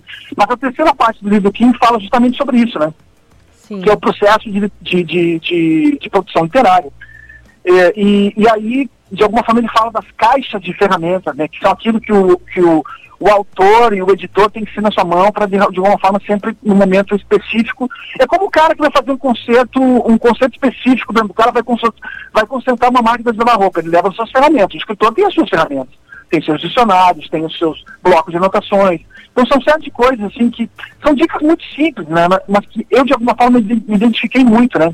E, e, e, eu gostei dessa referência realmente de, de um operário, né? Como um bom como um bom mecânico deve andar sempre com a sua caixa de ferramentas à mão, o escritor tem, tem que ter, de alguma forma, a sua, a sua própria caixa de ferramentas, né? As suas bandejas com maleta, com vocábulos, gramática, é, algo que de alguma forma vai, vai, ajudar nessa estrutura, nessa montagem de um texto, né? E, e, que, e, e, o mais incrível de tudo é que esse livro me fez, me fez, me fez, me provocou da seguinte forma. Agora eu quero ler Stephen King, porque esse cara realmente escreve muito bem. Uh, ele me conquistou com esse livro. Na verdade, não é um livro de terror, não é um livro de ficção, é um livro, é uma, é, metade do livro é uma autobiografia, a outra metade ele compartilha a forma com, como que ele escreve, né? E, e são dicas assim, olha, para jornalistas, para escritores, para qualquer pessoa que lide, lide com a, vamos dizer assim, com a, com a atividade da escrita, é um livro preciosíssimo, viu? E eu, eu uma forma eu compartilhei isso com alguns amigos e muitos amigos já tinham lido, né? E eu digo, putz, por que me deram essa dica? Pelo amor de Deus, eu precisava ter lido esse livro há 20 anos antes, né, cara? Tá ele foi lançado em 2000, mas ele chegou na minha mão agora em 2021 e, e tá todo rabiscado, todo marcado, lá da minha cama. E, e realmente é um livro que eu indico demais para todo mundo que lida com atividade literária, para todo mundo que escreve, jornalistas, escritores, é, bom, enfim, qualquer um que de alguma forma pegue um teclado na mão, uma caneta e tente produzir algum texto. Márcio, é, eu entendendo que o livro é, não é uma, uma biografia do Stephen King nada, nem nada, mas você comentou alguns episódios, um, alguma passagem da vida desse autor. E agora, pela segunda vez aqui na tua coluna, eu vou pedir para você é, iluminar um pouco é, boatos, comentários que a gente escuta por aí. Eu escutei um sobre a carreira do Stephen King. É mais um desses que a gente lê nos twitters da vida, em redes sociais ou em rodas de conversa. O primeiro livro, uh, o primeiro sucesso do Stephen King, se eu não me engano, foi Carrie a Estranha. E eu, por acaso, foi o único livro que eu li dele. E me encantei com a escrita, me encantei com o estilo. E, claro, conheço muitas histórias do Stephen King pelos filmes, né? Que também não são poucos, né? Dos escritores mais prolíficos. Quando li Carrie a Estranha, fiquei é, curioso pela obra, e aí em algum lugar ali que foi um, um, manuscrito que ele chegou a jogar fora, chegou a jogar no lixo e a esposa resgatava, resgata aquele manuscrito que se torna o primeiro sucesso. É mais ou menos por aí, tu chegou a ler algo sobre, sobre isso, Márcio? Cara, sensacional, exatamente isso. Ele, ele, ele, ele, teve, ele se baseou em duas colegas de aula dele na época que ele estava no colégio, quando era adolescente, e ele acabou transformando essas duas histórias de duas meninas que sofriam bullying numa única história, que foi o personagem da, da, da Carrie, que ele, que ele escreveu. Foram 20 páginas, e ele, no final de, de, de, dessa escrita, 20 páginas, chegou à conclusão que aquilo era uma bela porcaria. O que, que ele fez? Jogou no lixo. Só que a esposa dele, no outro, no outro dia ele chegou do trabalho, da lavanderia onde ele estava, ele pegou, chegou do trabalho, a mulher dele pegou e balançou. O que que é isso? Eu digo, bah, é uma porcaria que eu escrevi ontem. Não, não, tem alguma coisa aqui, ela disse, tem alguma coisa aqui. Reescreve isso, tem alguma coisa aqui. Enfim, ele reescreveu, ele conseguiu um agente literário, mandou para esse agente, o agente uh, começou a mandar para algumas editoras, coisa e tal. E aí, no final das contas, o agente ligou para ele e disse, olha, eu acho que nós vamos conseguir vender uh, esse teu livro para uh, alguma editora, coisa e tal, enfim. E aí, no final das contas, ele e a mulher dele, ele conta na biografia, ficavam conversando na cama os dois, ah, eu acho que vamos conseguir entre 10 mil, 20 mil, com sorte, uh, 40 mil dólares por isso, porque o livro tinha, tipo, tinha algumas editoras uh, afim, coisa e tal. No final das contas, ele conseguiu 400 mil dólares porque era estranho, e depois ele virou uma adaptação para o cinema, né? Uh, enfim, esse contrato, inclusive, tinha, tinha alguma coisa elencada assim. A partir desse momento, obviamente, que ele largou a lavanderia e se tornou um escritor em tempo integral. Então, Queda Estranha é um livro importantíssimo. Um livro que mudou a vida do Stephen King, né? Vamos lá. Uh, e para mim, a grande lição de tudo isso é justamente esse lance da reescrita, que ele fala muito, né? Imagina, ele tinha 20 páginas que na, que na, que na na cabeça dele não, não, não existia nada de relevante. E aí tem uma outra coisa que ele fala no livro, porque na verdade a esposa dele, ele, ele, ele tem três ou quatro pessoas que ele manda os originais dele para lerem, para fazerem avaliações, mandarem sugestões. Ele chama de leitor inteligente. E a esposa dele é uma desses leitores inteligentes, né, que ele sempre respeitava as dicas dela. Então, o que, que ele fez? Ele pegou esse material, reescreveu, alongou, transformou isso num romance, numa novela, num livro maior, e esse livro que aparentemente não tinha valor se tornou algo muito valoroso, inclusive que mudou a vida dele, ele se tornou um clássico de cinema, inclusive. Né? Uhum. Márcio, tu vende muito bem as tuas ideias. as dicas que tu traz aqui vende, sabe, no sentido de vender, de conquistar. Já, quem está escutando, certamente, se nunca leu, se nunca viu, vai atrás, vai procurar. Tu é Sabe convincente. que tudo, cara? Esse livro é baratíssimo. Ele custa, ele custa, olha só, eu nem vou dizer por onde, mas se você procurar na internet, é, eu paguei menos de 30 reais por ele, com frete grátis. Então, olha, vale a pena. É, ele tem, deixa eu ver quantas páginas. 56 páginas. Mas é um livro assim que eu li numa sentada, assim, li muito rápido. Eu li na virada do 2021 para 2022. E como eu, bom, eu já falei tudo que eu podia falar sobre o livro, poderia dizer mais coisas aqui, na verdade, não preparei um roteiro para conversar com você sobre esse livro. Mas o que eu posso dizer é que realmente existem livros que me arrebatam, né? Que, que eu percebo que eles não vão sair mais da minha vida. Esse é um desses livros. Que legal. Eu percebo Olha que ele vai continuar só... comigo. Márcio, mas eu vou te dizer uma. trazer uma memória aqui para o programa do tempo que nós trabalhamos na Itapema. E eu lembro bem essa questão do, de criar ser um trabalho muito louvável, mas que editar é um seria um trabalho, como tu falaste, divino divino. Eu lembro muito bem tu me dando a dica, Carla, menos é mais, menos é mais. Então, já te perseguia, Márcio. Essa função já te perseguia. Tu só tá praticando muito mais ela hoje com, com a edição de livros. É, tu sabe que tem outra, uma outra coisa assim que aconteceu na minha vida, que foi uma grande descoberta de uns 10 anos atrás, foi o Haikai, né? É, pra quem não sabe, o Haikai é aquela poesia japonesa de três linhas, coisa e tal, que trabalha muito com esse lance de, de, de, de dizer muito com poucas linhas, né? Para fazer um resumo muito breve, assim, né? Uh, e esse raicaísmo, de alguma forma, me tornou uma pessoa que hoje consegue ser mais objetiva. De vez em quando, me, como, como qualquer pessoa, se perde um pouco no meio do caminho, né? Mas aí eu sempre me lembro dessa lição de, de que, às vezes, nós podemos dizer muito mais uh, claramente, um, um, escrever, que seja, um, principalmente na atividade literária, escrita, né? Sem enrolação. E outra coisa que ele fala muito no livro, né? Que é tentar ser verdadeiro o tempo todo, não, não enrolar, entendeu? Não mentir, não não tentar, não tentar, de alguma forma, ter, às vezes tem que, naquele escritor aquela percepção de impasse, que o cara está tá querendo inte, intelectualizar algo que não precisa ser intelectualizado, né? Essa simplicidade que eu encontrei no Haikai e essa direção que eu encontrei no livro do Stephen King, de alguma forma também trabalhando com essas tesouras da edição, que eu acho que é algo que eu gosto muito, né? Que é, é um texto não nasce pronto, ele se ele, na verdade ele precisa ser trabalhado e aí, de mesma forma que um, que um operário consegue, que um, que uma pessoa, um cara consegue uma máquina de lavar, vamos dizer assim, um texto também é uma atividade de trabalho, de labuta, né? Tu vai usando as ferramentas e vai transformando ele num texto melhor, né? Isso não acontece uh, magicamente. Isso, claro que é, uma, é um trabalho de... Tu vai aprendendo a lidar com essas ferramentas, né? Com o tempo. E, e o Haikai, de alguma forma, e o Stephen King me ajudaram muito nesses últimos momentos aí, vamos dizer assim. Maravilha, Márcio Grings, muito obrigada, Márcio. Sempre agradecemos muito pela tua participação. Sempre é uma partilha não só de, de atualidades ou de gostos, mas de conhecimento aqui conosco e com o nosso público do Companhia CDN. Um abraço para ti e ótima semana. Valeu, Márcio. Abraço a você, estou indo banho de mangueira. Nos falamos. Semana que vem. Até mais. Um abraço refrescante.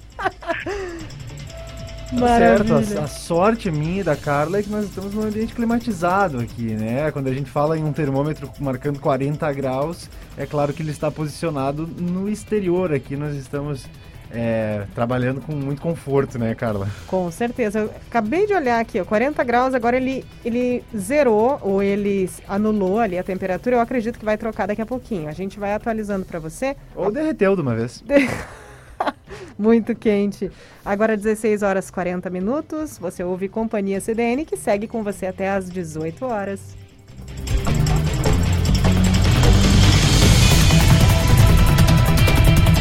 Já escolheu o seu presente de Natal?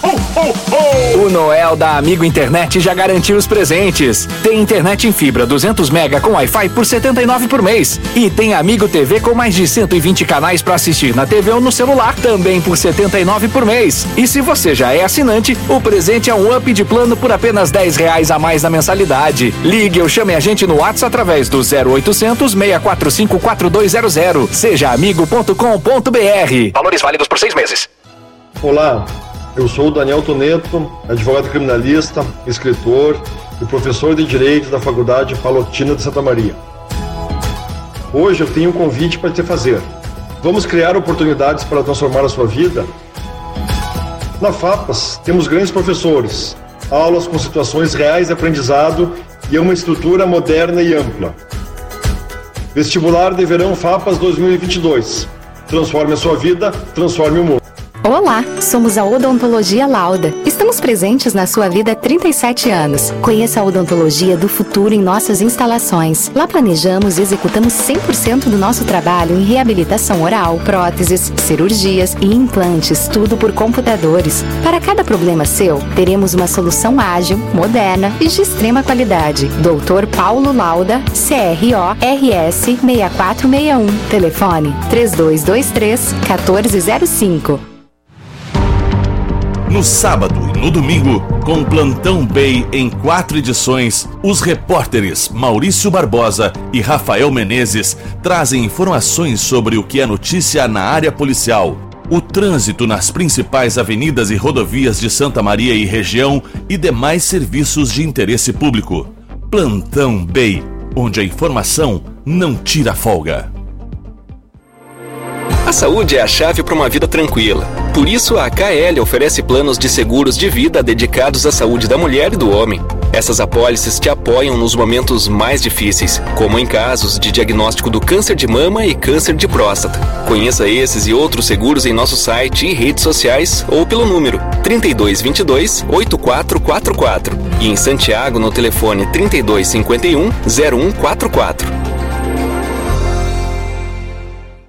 Na nova temporada do Faz Sentido, eu, Fabiana Sparrenberger e os meus convidados propusemos discussões que despertam o interesse de quem busca saúde, bem-estar, respostas para a vida e soluções aos desafios do dia a dia. 11 horas, todo domingo. Faz sentido. Se é importante para você, é assunto para nós.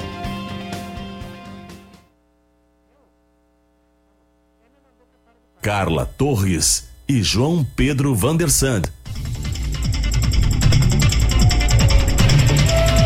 Estamos de volta. Boa tarde para você que está ouvindo a CDN, você que está na nossa audiência nessa tarde de domingo, 16 de janeiro. Agora são 16 horas 44 minutos. Eu sou João Pedro Vandersan. Eu sou Carla Torres e neste momento, na técnica Wagner Oliveira, e neste momento, sim, agora recebemos o Rafael Menezes, o Rafael que nos traz os destaques do BEI. Para daqui a pouquinho, né, Rafael? Daqui a pouquinho, plantão BEI. Boa tarde, João. Boa tarde, Carla. Obrigado pela, pelo convite de estar aqui. Pois é, nós estamos já preparando aí os, o plantão BEI dessa segunda edição. Temos aí alguns destaques. Nós tivemos um homicídio ontem em Santa Maria, que foi o terceiro homicídio do ano, na rua São Dimas, no, no bairro, na Vila Maringá, aqui em Santa Maria. O jovem Cauã Soares da Silva foi morto aí a tiros. Então nós temos esse destaque dessa ocorrência. Também tivemos um homicídio em Cruz Alta, um homem de 39 anos também foi morto a tiros no bairro Jardim Primavera. Ontem à noite, esse fato, um homem de 39 anos, então Alex de Souza Bueno, ele foi identificado a vítima, também morto a tiros. E também, Carla, nós temos aí dois destaques que a Polícia Rodoviária Federal e João, a Polícia Rodoviária Federal trabalhou muito esse final de semana. A gente tem aí, aí as pessoas me tá, mas foi algum acidente, alguma coisa? Não, pelo contrário, foi aí combatendo a criminalidade. Pois nas, no sábado, a Polícia Rodoviária Federal, através de, um, de uma investigação da Polícia Civil, da Draco, uh, eles efetuaram a prisão de dois homens de 18 e 23 anos e apreenderam um adolescente de 17 que eram suspeitos de roubarem um veículo, um HB20 branco, na terça-feira aqui em Santa Maria. Esse crime ocorreu no bairro Passo da Areia, na terça-feira. E, e no sábado, a polícia, com essa investigação, localizou esse veículo próximo à Ubra, e foi feita aí, os policiais rodoviários fizeram uma perseguição a esse veículo, tentaram abordar, não conseguiram, fizeram a perseguição e esse carro acabou colidindo contra uma mureta na pista, capotou e caiu dentro de uma lavoura. Inclusive eu recebi os vídeos da própria polícia rodoviária. É impressionante, uma câmera de segurança numa propriedade flagrou exato no ponto certo, parece que ela estava ali programada para filmar aquele, uhum. aquele fato. A, a, a cena da fuga e na hora que o carro perde controle e capota. E a ação dos policiais muito rápida. Então esses, esses indivíduos eles foram presos, esses dois homens, o adolescente foi apreendido, encaminhado aí para a delegacia junto e depois foi, foi entregue aos responsáveis do adolescente. Mas porém os homens, eles foram presos aí. A matéria completa está lá na capa do site do BEI. Tem aí também os antecedentes criminais desse, desse, desses homens. E também a Polícia Rodoviária flagrou, inclusive ontem, quando eu saí aqui do jornal, ontem à tarde, uh, eu vi a movimentação.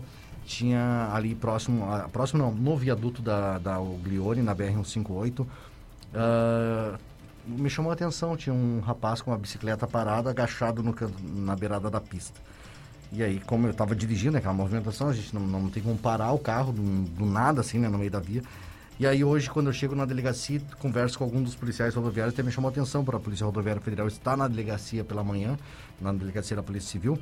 E eu conversando com um policial lá e foi informado que que ontem esse jovem que estava lá de 20 anos, ele estava furtando os cabos de energia elétrica do viaduto e ele disse aos policiais que receberia 100 reais pelo furto. E hoje... Que é o faro para a notícia do Rafael, né? Tá, e hoje, e hoje, no mesmo local, no mesmo viaduto, um outro homem foi flagrado furtando, né? um homem de 37 anos. Ele hoje estava lá, foi, foi detido, inclusive, e estava caminhando já com um rolo de fio, 25 quilos de fio, caminhando no ombro, levando em direção ali ao viaduto da Duque de Caxias. E novamente os policiais rodoviários abordaram esse homem né, e identificaram ele. E ele disse que estaria que iria vender aqueles cabos para uma sucata aqui da cidade. Com ele foi apreendidas também facas, e ele disse que as facas eram utilizadas para cortar a fiação. Então foi dois casos em menos de 24 horas no mesmo local. E aí, informalmente, informalmente eu conversava com um policial rodoviário, nós conversávamos sobre essa questão desses delitos. Ah, pode não parecer muita coisa, mas o risco que traz uma rodovia como aquela que sai em obras, aquele trecho sem iluminação, né? O risco que aquilo traz. Ali próximo entre o trevo da Uglione e a passarela do bairro Urlândia, inclusive ali eles já colocaram iluminação ali e tiveram que agora dessa vez fazer toda a fiação suspensa por cima. Claro, visualmente fica mais feio, né, esteticamente olhando, mas foi um mal necessário que foi Nossa. preciso trocar a engenharia de tudo ali, porque onde que os cabos eram subterrâneos, todos foram furtados já. E aí o policial, nós comentávamos, eu e esse policial federal de manhã, nós comentávamos sobre isso, a questão do perigo que isso traz não só para os motoristas, para pedestres também, né? São regiões bem urbanizadas, regiões com muita moradia por perto, né? Então, Exato. numa rodovia longe de tudo, é mais tranquilo que não tem iluminação, mas onde tem circulação de pessoas a pé fica muito é, perigoso é, mesmo. E né? é uma região muito movimentada aqui, o Trevo da Ugueira. A gente percebe, eu mesmo que faço o trânsito toda manhã ali, eh, os boletins de trânsito aqui pela CDN, todos os dias pela manhã, a gente percebe a movimentação, congestionamento, tá sempre aquela tranqueira ali, né? E à noite não é diferente, porque é uma região que liga muito à região sul do estado, que muitos caminhões utilizam aquela rodovia também para para escoar a safra em direção ao sul do estado, ou até mesmo para quem vem do sul do estado, para cá, para a região central, que vem pela, pela 392, acaba utilizando aquilo ali. Então, é, é, é, revoltante, né? A gente vê esses fatos acontecendo em plena luz do dia. Isso eu estou falando ontem, o primeiro caso de ontem, 6 horas da tarde. E o de hoje eu estou falando para vocês 9 horas da manhã. Tu sabe que eu estava pensando aqui na condição que se estabelece, que é, configura, me parece, receptação, esses Exato. fios. Porque é triste, é uma, ah, uma sucata, mas poxa, verifique a procedência daquilo que você está é, comprando. Exata, eu, é, Carla, até eu ia, não ia comentar muito sobre esse assunto, mas, mas hoje quando o policial me falou, assim, nós conversávamos assim, só existe o furto porque tem quem compra. Né? Isso, é, isso é fato. Você não vai produzir um. Você não vai montar uma empresa que você vai produzir um produto se você não tem clientes para comprar aquele produto. E a mesma coisa, a questão é no furto. A pessoa não vai se arriscar ir lá, furtar, uhum. pegar para levar para casa, acumular lixo, como se diz, guardar em casa. Tem que ter alguma finalidade. Com certeza. E sabe, um número um número já impressionante, nós estamos hoje, hoje dia 15, né? 16. 16, perdão, Isso. 16. Uh, só nessa primeira quinzena de 2022, a polícia, só a Polícia Rodoviária Federal, isso eu não falo dos, dos outros crimes que acontecem em área urbana, onde que a Brigada Militar, a Guarda Militar, isso acontece todos os dias, isso a gente relata todos os dias aqui. Mas somente em rodovias, só nesses primeiros, nessa primeira quinzena já foram cinco presos por esse crime, só em rodovias federais aqui da região, roubando cabo de energia. É, é e, e, é, e, é, e é triste, né? Eu, e a gente percebe. O, outro ponto é ali que dá acesso ao Cerrito, também não 58, ali antes do trevo do Castelinho, ali próximo ao viaduto. Pô, ali tá completamente às escuras à noite. Tá horrível. É, e fica complicado para porque muita gente utiliza ali de a pé e muito motorista passa à noite. Você nunca a gente percebe que ali, por exemplo, um outro destaque na região metropolitana, na Freeway, por exemplo, os, os bandidos, né, os, os delinquentes aproveitam a questão da escuridão, né, tudo isso para subir num viaduto atirar pedra ah, não, contra os carros, né, para poder tentar assaltar, fazer com que o carro pare. E, inclusive, pessoas já morreram por Sim. causa disso em acidentes. Então, a gente espera que isso não aconteça aqui. Mas infelizmente são fatos, né? Não, isso é fato e a gente presenciando isso daí e hoje pela manhã e, e o mais impressionante, né? O pessoal vai para a delegacia, corre, faz toda essa movimentação aos policiais, inclusive deixa às vezes estar atendendo ou estar disponível para uma outra ocorrência, principalmente os policiais rodoviários que atendem tanta, tanta região aí. E aí faz toda essa correria para a pessoa simplesmente sair pela porta da frente da delegacia para casa apenas né? Só vai lá, aprende o material. Claro, esses materiais, materiais por sorte, vai ser restituído aí à empresa que está fazendo a duplicação, mas nada impede de que vai ser furtado novamente, né? Sim. Infelizmente. É Infelizmente. muito triste. Inclusive, Quer esse jovem, mínimo, né? Muito inclusive triste. esse jovem de, de, de, de, de 20 anos, ele foi apreendido há poucos dias atrás cometendo o mesmo crime também. Né? É reincidente no mesmo crime. É. É, é, é triste, né? Mas são os destaques que estão lá em bay.net.br. Certo. Rafael Menezes esteve conversando conosco. Obrigado, Rafael. Bom trabalho. Obrigado. Eu que Depois ele volta no Plantão Bem. Muito bom conversar um Bom e duro trabalho para ti. Valeu, obrigado. Até mais. Valeu, muito bom é te isso, receber, às Rafael. 18 horas, a gente libera o estúdio aqui para o Rafael Menezes com Plantão Bay, que é a próxima atração depois do Companhia CDN. Mas tem muito Companhia CDN pela frente, tem muita informação que eu e a Carla Torres compartilhamos com você aqui pelas ondas da CDN. E vamos do bem, nós vamos para notícias relacionadas a maternidade. Olha só, o Conselho Regional de Enfermagem, o COREM-RS, apura denúncia de restrição ao acesso de profissionais externas a partos em Hospital de Santa Maria. A medida foi adotada pelo Complexo Hospital Hospitalar Astrogildo de Azevedo no começo de janeiro e é uma normativa da Agência Nacional de Saúde Suplementar que obriga o credenciamento de enfermeiros obstétricos e garante o direito de escolha da mãe na hora do parto. Então, essa, essa medida que obriga este credenciamento e garante esse direito, justamente é o motivo dessa denúncia. A reportagem é de Jaiana Garcia. O Conselho Regional de Enfermagem do Rio Grande do Sul apura a denúncia de restrição ao acesso de enfermeiras externas a partos realizados no Complexo Hospitalar Astrogildo de Azevedo. Em documento interno enviado em 7 de janeiro aos médicos obstetras que atuam no hospital, a diretoria da instituição comunica que as parturientes que terão parto normal deverão ser assistidas exclusivamente pela equipe de enfermagem e técnicos da instituição. Enfermeiras obstétricas, doulas e fisioterapeutas, por exemplo, que acompanham as gestantes durante o pré-natal, estariam impedidas de entrar na maternidade durante o trabalho de parto.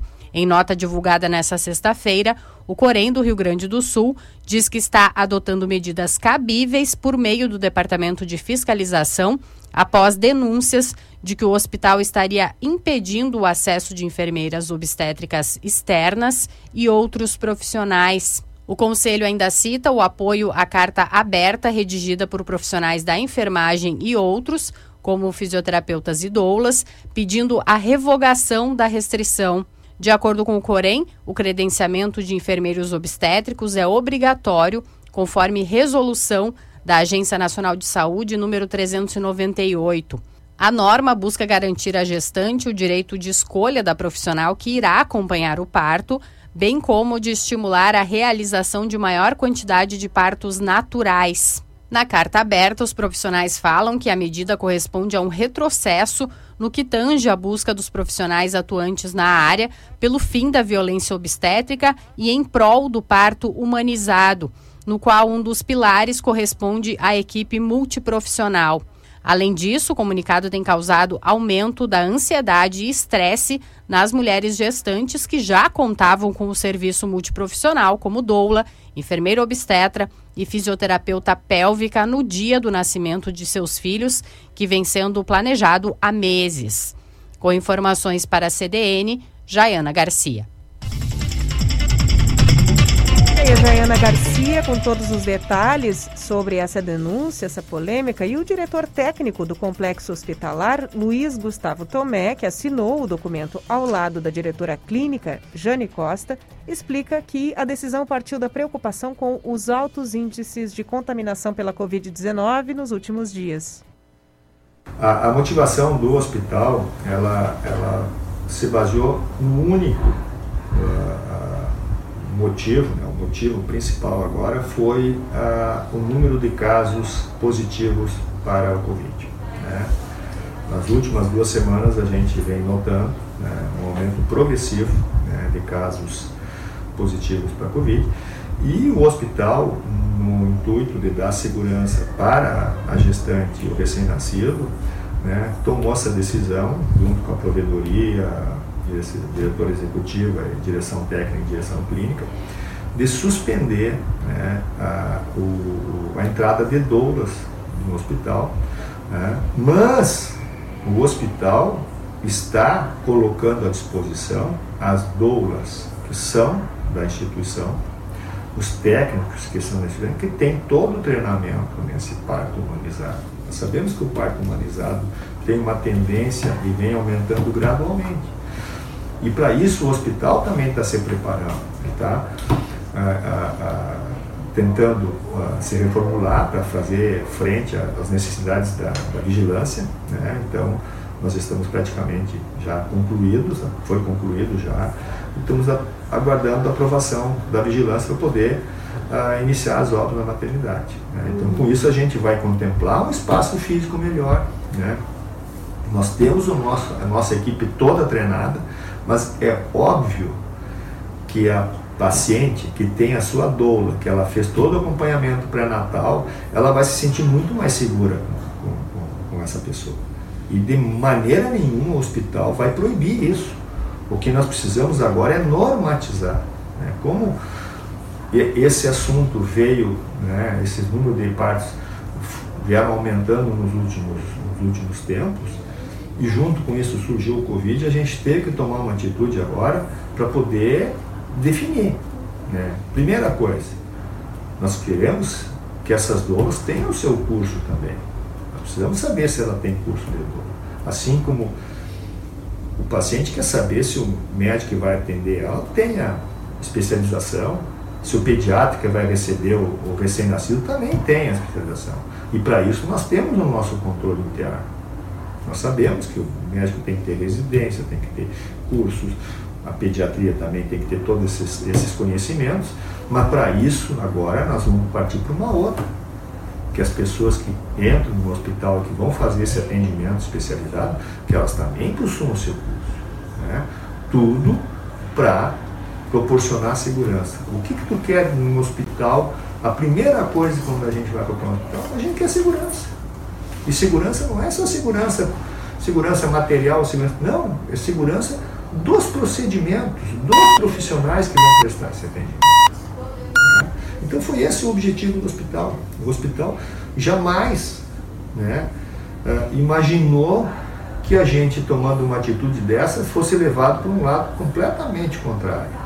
Porque nós não estamos deixando de querer fazer parto humanizado ou parto natural.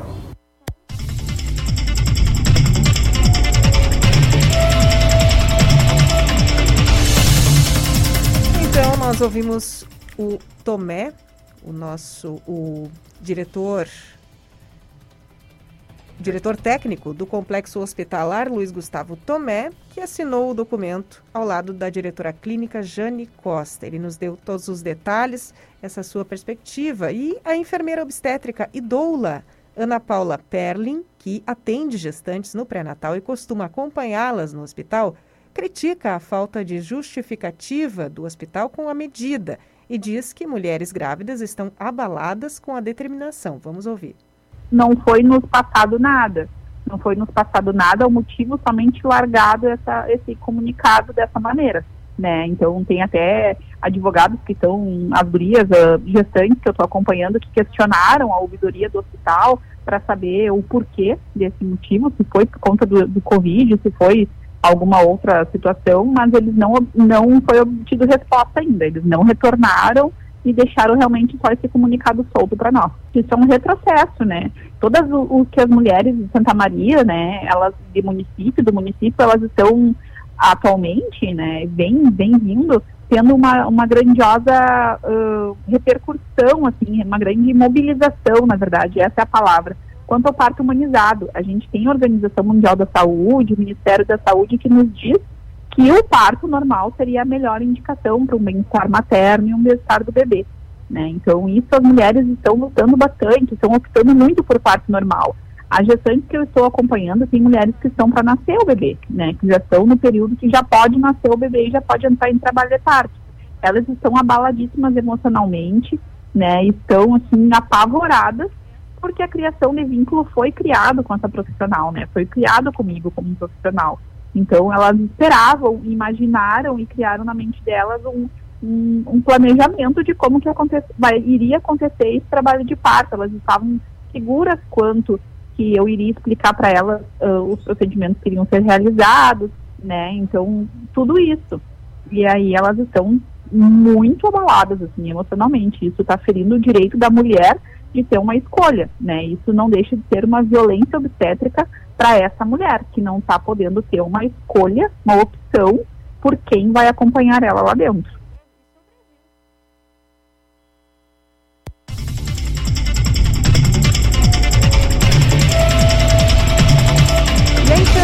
Obstétrica Lidiane Carvalho de Souza afirma que um exame de Covid-19 seria o suficiente para garantir a segurança no hospital, uma exigência que sempre foi feita antes dos partos. De acordo com ela, a presença da equipe multiprofissional no parto evita casos de violência obstétrica. Vamos ouvir. é, esse exame ele sempre foi solicitado para todos os pacientes, né? As gestantes acabam tendo que fazer esse exame, os acompanhantes acabam tendo que fazer esse exame, e já aconteceu de pacientes nossas de o esposo não poder entrar no centro obstétrico, não poder acompanhar o nascimento do seu filho, porque não o resultado do exame não tinha ficado pronto ainda. Então, esse controle deles é muito rigoroso. Né? A pandemia já esteve em momentos muito mais alarmantes, com os hospitais muito mais cheios do que estão agora, né? E com pacientes com sintomas muito mais graves. Então, acredito que se fosse pela pandemia, uh, uma simples justificativa no próprio comunicado ou após ele, uh, já nos, nos acalmaria, acalmaria as gestantes e as mulheres que estão sendo as mais prejudicadas eu não excluo essa justificativa, mas também não acho que neste momento ela seja plausível, por conta de toda essa exigência do teste. Além disso, as pacientes, quando ficam internadas, elas possuem um acompanhante. Esse acompanhante não precisa fazer teste do Covid.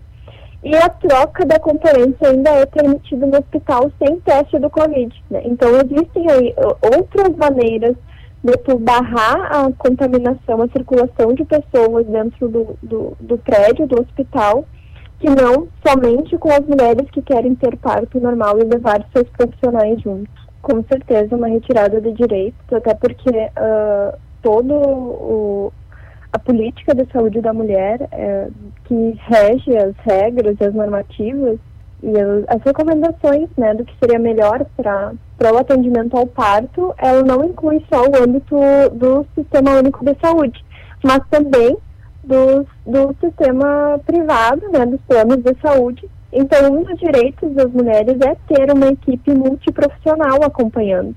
É uma diretriz do parto humanizado, é uma forma de tentar conter as inúmeras violências obstétricas que, infelizmente, a gente ainda relata muito, a gente escuta muito das mulheres, e nós sabemos que o hospital até então não possui equipe multiprofissional para atender as gestantes em trabalho de parto.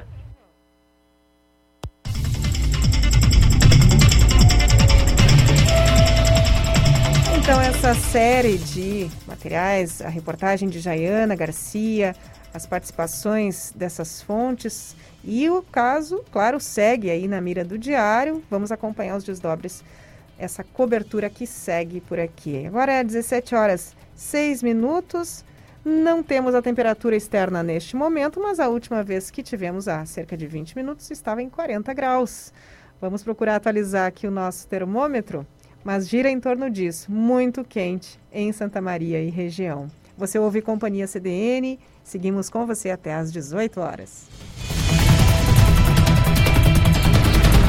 Atenção investidor, temos uma novidade para você. A Cancian Imóveis lançou o primeiro portal do Brasil com foco 100% em investimento imobiliário. Lá você encontra imóveis locados com rentabilidade imediata ou opções na planta para quem tem interesse em investir a médio e longo prazo. Acesse investidorsm.com.br e confira as informações exclusivas. Conte ainda com três lojas na cidade com amplo estacionamento e sem fechar ao meio-dia. Dores, Centro e Camobi 3033 7400 a Doc Imóveis entrou no mercado com o objetivo de não apenas vender, construir ou assessorar, mas entender as suas necessidades, fazendo parte da sua realização pessoal e da sua história. Poder realizar seu sonho é o que nos motiva todo dia. E com isso, estamos sempre buscando a excelência em todos os quesitos para melhor atendê-lo. Você planeja, idealiza e nós ajudamos a construir o seu futuro.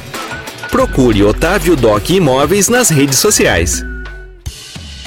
A Causo agora é mais. Nós mudamos para cuidar mais de você, com mais benefícios, mais estrutura e mais soluções integradas em saúde, com atendimento 24 horas, clínica de exames e diagnósticos por imagem e assistência funerária. Acesse causomais.com.br e faça a simulação do seu cartão. Causo Mais, seu acesso inteligente à saúde e a uma vida mais completa.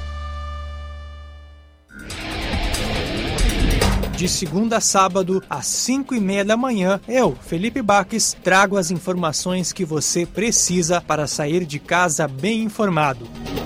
No Primeira Hora, você vai saber como está o trânsito, a previsão do tempo, a agenda do dia, as notícias de polícia e muito mais. Primeira Hora, o jornalismo que pulsa no amanhecer da CDN. Começar 2022 com tudo? Vim pra promoção Conectados com a Uni. Até 31 de janeiro, compre calçados e acessórios selecionados até pela metade do preço, nas lojas ou no app da Uni. E tem mais descontos. Compre à vista e garanta mais 10% de desconto. Válido para pagamentos no Pix, débito ou dinheiro. Conecte-se agora e garanta calçados e acessórios das melhores marcas com até 50% de desconto. Eni Calçados, seu estilo a cada passo. Os principais fatos da semana e a forma como eles interferem na vida dos santamarienses são abordados por mim, Viviana Fronza, e pelos meus convidados no programa Análise. Todo sábado, às 10h30 da manhã, traremos informações do que é notícia e os assuntos que vão movimentar a agenda do fim de semana.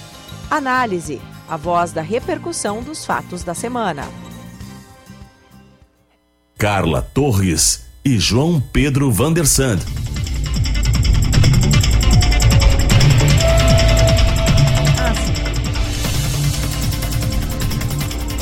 Sim, voltamos com Companhia CDN neste domingo, hoje 16 de janeiro, agora 17 horas e 10 minutos. Estamos ao redor dos 40 graus, nossa estação a nossa estação estava muito irritada com a temperatura alta, provavelmente. Vamos procurar atualizar nossa temperatura aqui em torno de 38 a 40 graus nesta tarde. Castramóvel, castramóvel foi um assunto muito muito interessante, né, que despontou aí na última semana aqui no Diário, na CDN, e a abertura da licitação do Castramóvel foi adiada para o final deste mês. O Castramóvel é uma promessa antiga para a comunidade santamariense e com o trailer vai ser possível realizar cirurgias de castração e procedimentos de microchipagem de cães e gatos. Porém, Antes de começar a operar, a Prefeitura precisa abrir o processo licitatório para contratar uma empresa especializada para estes serviços. Quem nos traz mais informações é a repórter Laura Gomes. A abertura da licitação do Castramóvel, que estava prevista para a próxima segunda-feira, foi adiada para o dia 25 de janeiro. O processo licitatório prevê a contratação de uma empresa especializada para realizar cirurgias de castrações e microchipagem de cães e gatos na cidade. O serviço deve contemplar famílias em situação de vulnerabilidade social. Com isso, a partir das 14 horas do dia 25 de janeiro, clínicas e hospitais veterinários que tiverem interesse em prestar os serviços podem se credenciar no pregão eletrônico.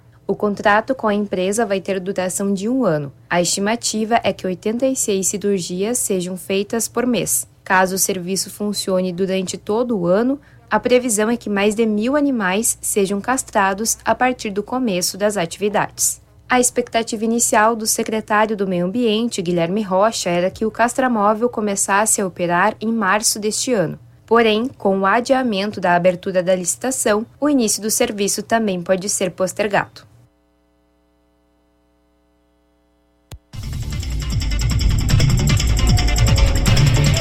Laura Gomes com as últimas informações sobre a licitação, o processo licitatório do Castramóvel. Castramóvel que volta ao longo, ao longo da programação e certamente no próximo Companhia CDN. É isso, 17 horas 12 minutos. Você está ouvindo a CDN e o Companhia CDN com a Carla Torres, comigo, João Pedro Vandersan. Até às 18 horas tem bastante informação, conteúdos por aqui, colunas, quadros especiais. Daqui a pouco tem o CDN Tech com as notícias voltadas para o mundo da ciência e tecnologia. E agora, material preparado pelo colega Gustavo Martinez, que também está na edição impressa do Diário de Santa Maria, é, com a marca da Nostalgia. É o projeto Estante Gamer. Surgiu a partir de um grupo de amigos que dividem o mesmo hobby, os videogames. A grande novidade é que a iniciativa deve inaugurar um espaço físico em breve. O Gustavo Martinez chega agora com as informações sobre este espaço. Nostalgia é o sentimento que marca a casa aqui. Hoje serve como uma espécie de sede para estante gamer. Em todos os cantos, videogames antigos e alguns nem tanto estão espalhados pela sala. O grupo nasce a partir do encontro de pessoas ligadas pela mesma paixão em comum, os videogames. O historiador Matheus Medeiros de Oliveira explica como surge a Estante Gamer. Eu e a Manu, aqui em casa, a gente sempre gostou de jogar muito videogame, né? E com a pandemia, a gente muito tempo em casa. Chegou o um momento assim, ah, vamos jogar um Mario Kart de Nintendo 64, a gente não tinha o jogo, encontramos no Marketplace é, o jogo disponível, e aí fiz, compramos do, num rapaz, fizemos uma amizade, aí posteriormente conhecemos outro, que conheceu outro, e a molecada tá aqui, como vocês podem ver, e aí nesse elo que a gente fez, a gente foi expandindo possibilidades, né, e a gente foi criando o Estante Gamer né, que é juntando conhecimentos de pintura, restauro, é, é, manutenções e também se reunir na medida do possível. Depois que a galera começou a tomar a segunda dose, a gente começou a é, relativamente se reunir e agora todo mundo com terceira dose, a gente está tentando aproveitar um pouquinho é, esses momentos que a Estante Gamer proporciona para nós. Hoje, além da compra e venda de consoles, a Estante Gamer oferece outros serviços. A Estante Gamer oferece outros serviços, como a recuperação e restauração de videogames antigos. Os preços são mais baixos que o normal, com o objetivo de democratizar o acesso. O publicitário Vinícius Fonseca é um dos responsáveis por esses serviços. A gente oferece alguns serviços básicos a mais complexos, que vai desde limpeza até pintura da carcaça dos consoles mais antigos e conserto mesmo de, de consoles estragados. E quem quiser esses serviços, como é que faz? Como é que entra em contato com você? Como é que faz para ter esses serviços assim? Só entrar em contato com a, com a gente pelas redes sociais. Normalmente pelo Instagram, que eu acho que é o mais fácil. O projeto segue alcançando cada vez mais pessoas e rendendo novas parcerias, como o Brick da Vila Belga e o projeto Lixo Zero Santa Maria. A gente começou então a expor no Brick da Vila Belga é, não sabíamos como é que ia ser e a gente teve a ideia de levar também uma televisão antiga com algum console para o pessoal jogar e essa ideia deu muito certo. O pessoal faz fila para jogar lá, o pessoal gosta muito e a partir disso a gente pensou num espaço físico então para o pessoal poder jogar além dos dias do Brick da Vila Belga. E a gente conseguiu então a sede Brick que fica na, na própria Vila Belga e a gente também conseguiu uma parceria com o pessoal do Lixo Zero que a gente vai pegar televisões uh, que são consideradas lixo eletrônico, que o pessoal joga fora, vai tentar restaurar elas para poder disponibilizar para o pessoal jogar. Então, quanto mais TVs a gente conseguir de doação, mais consoles a gente vai conseguir expor para o pessoal ir na, na, na sede Brick e jogar gratuitamente com, com a gente. O primeiro fim de semana gamer aconteceria nos dias 15 e 16, mas foi adiado por conta do aumento de casos de Covid-19 na cidade.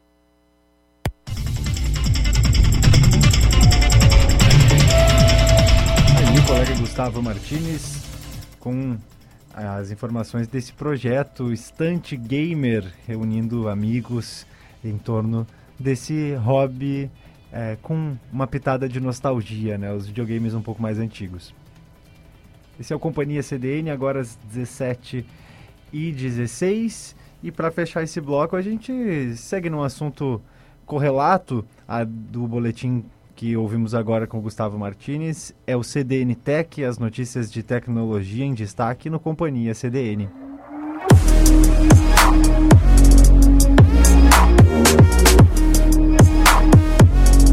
Novo relatório State of Mobile 2022 revela dados sobre tempo de uso de celulares. Ai, ai, ai, que essa questão é delicada, hein?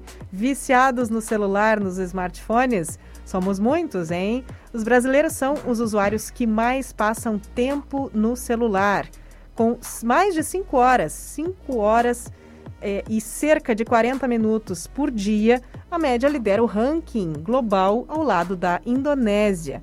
Os dois países são seguidos pela Coreia do Sul, México, Índia, Japão, Turquia, Singapura, Canadá e Estados Unidos. A pandemia parece ter afetado direto o resultado, uma vez que, em 2019, a média brasileira não chegava a 4 horas diárias. Em todo o mundo, o uso de smartphones aumentou 30% desde 2019. Grande parte desse tempo foi passado em redes sociais, sendo que o TikTok, o Instagram, Facebook, WhatsApp e Telegram foram os aplicativos mais baixados do ano.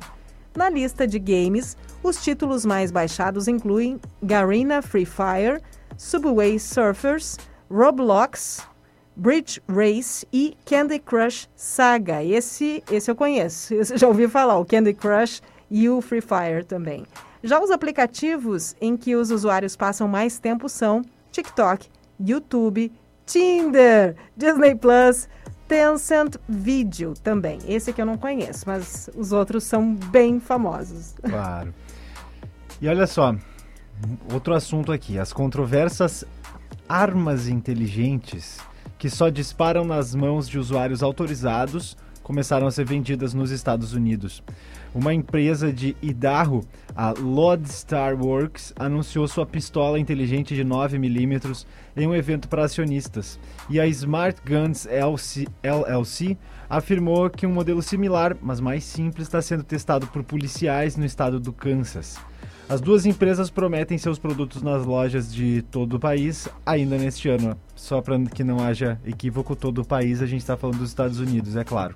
Para o cofundador da Lodestar, Garrett Glaser, sua motivação para fabricar armas inteligentes foi ouvir muitas histórias sobre crianças baleadas enquanto brincavam com uma arma sem a presença de um responsável. Com a tecnologia que identifica a identidade do portador, as armas inteligentes podem reduzir suicídios e inviabilizar o uso de armas perdidas ou roubadas. É, assunto muito delicado, muito tenso. Esse das armas. Uma semana, olha só, mais um destaque aqui do CDNTEC. Uma semana após fechar o seu sistema de delivery no Brasil, o Uber anunciou o início do serviço de ônibus e vans fretados para transporte de funcionários de empresas no país. O Uber Shuttle permite o uso do aplicativo para gerenciar o transporte dos colaboradores em veículos que levam de 10 a 50 pessoas. De acordo com a empresa, os funcionários podem reservar no aplicativo uma vaga no ônibus, além de checar as rotas e paradas que estão disponíveis para embarque e desembarque em tempo real. O sistema que organiza as viagens de ônibus no Uber é similar ao que existe com carros de passeio, mas, nesse novo caso, são empresas terceirizadas que fornecem os veículos para o transporte dos colaboradores, dos colaborados. Certo, esse foi o CDN Tech, as notícias do mundo da tecnologia aqui no Companhia CDN. Daqui a pouco tem entrevista, a série de, de participações da Evelyn por aqui, Carla. Exatamente, a Evelyn, que é jornalista, estudante de psicanálise, taróloga, e ela traz para dentro justamente dessa série de temas alternativos, digamos assim, esse conhecimento que vem do jornalismo, e ela vem falar sobre um fact-checking voltado a essas questões. Agora 17 e 21, 40 graus em Camobi. Este é o Companhia CDN.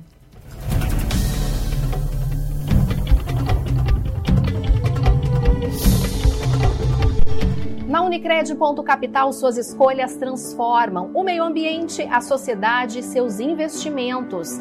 São diversas formas de participar e contribuir para um mundo mais sustentável. Cooperados de cada agência concorrem a bicicletas, patinetes e projetos fotovoltaicos. E no sorteio final, todos concorrem a uma bike elétrica e a uma BMW i3. Aproveite o cupom para novos associados. Suas escolhas transformam. Participe! Um novo curso pode ser o início de um novo futuro. Na Ubra, quem faz segunda graduação tem desconto de 80% no primeiro semestre e 30% até o final do curso. E não precisa fazer vestibular. E você pode estudar do seu jeito, presencial, EAD ou híbrido. Mais reconhecimento, mais recomeços. É hora de colocar mais Ubra na sua vida.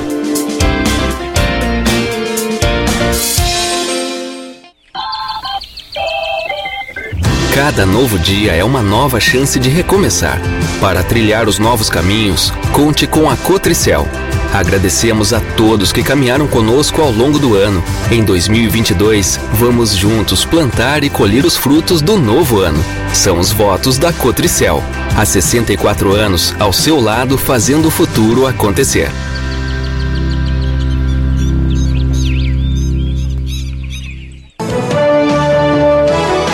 Conosco uma assinatura do jornal Diário Combo Impresso mais digital e ganhe um brinde especial. Ligue para nossa central de atendimento 3213-7272 ou acesse o nosso site www.diariosm.com.br. Escolha a modalidade com planos e desconto especial. Diário, cada vez mais perto de você. Comece a protagonizar seu futuro em 2022 fazendo o vestibular agendado da Universidade Franciscana. Escolha entre uma graduação presencial, semipresencial ou EAD para você construir sua carreira profissional. Ingresso com prova de redação online agendada, aproveitamento da nota da redação UFN ou nota da redação do Enem. Garanta sua vaga no vestibular agendado UFN. Inscreva-se em ufn.edu.br. De segunda a sexta, às nove e meia, com o programa Bem nos Bairros, a comunidade ganha vez e voz nas ondas do rádio. Maurício Barbosa e Rafael Menezes trazem as notícias de interesse às comunidades da periferia e do centro da cidade, mostrando os problemas e as providências apresentadas pelos responsáveis. Bem nos Bairros, a voz da nossa comunidade. Carla Torres e João Pedro Vandersand.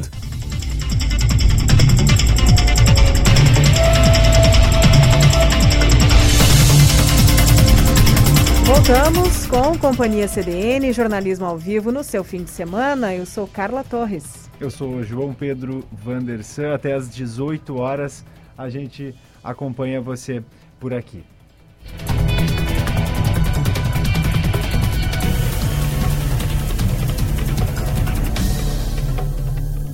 Vamos, vamos de, de previsão do tempo completa por aqui. Faz tempo que a gente abordou aqui no Companhia CDN a previsão do tempo e você deve estar se perguntando por aí até quando, meu Deus, esse calorão.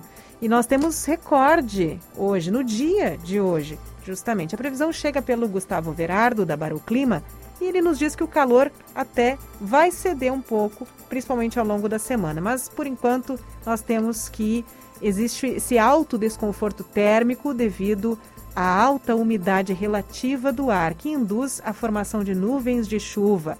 A Baruclima enfatiza também que os próximos dias têm aí condição para pancadas isoladas de chuva, aquelas de verão mesmo, que atingem um bairro e outro não. A gente já teve aqui em Camobi hoje no início da tarde, por exemplo, esse tipo de pancada de chuva.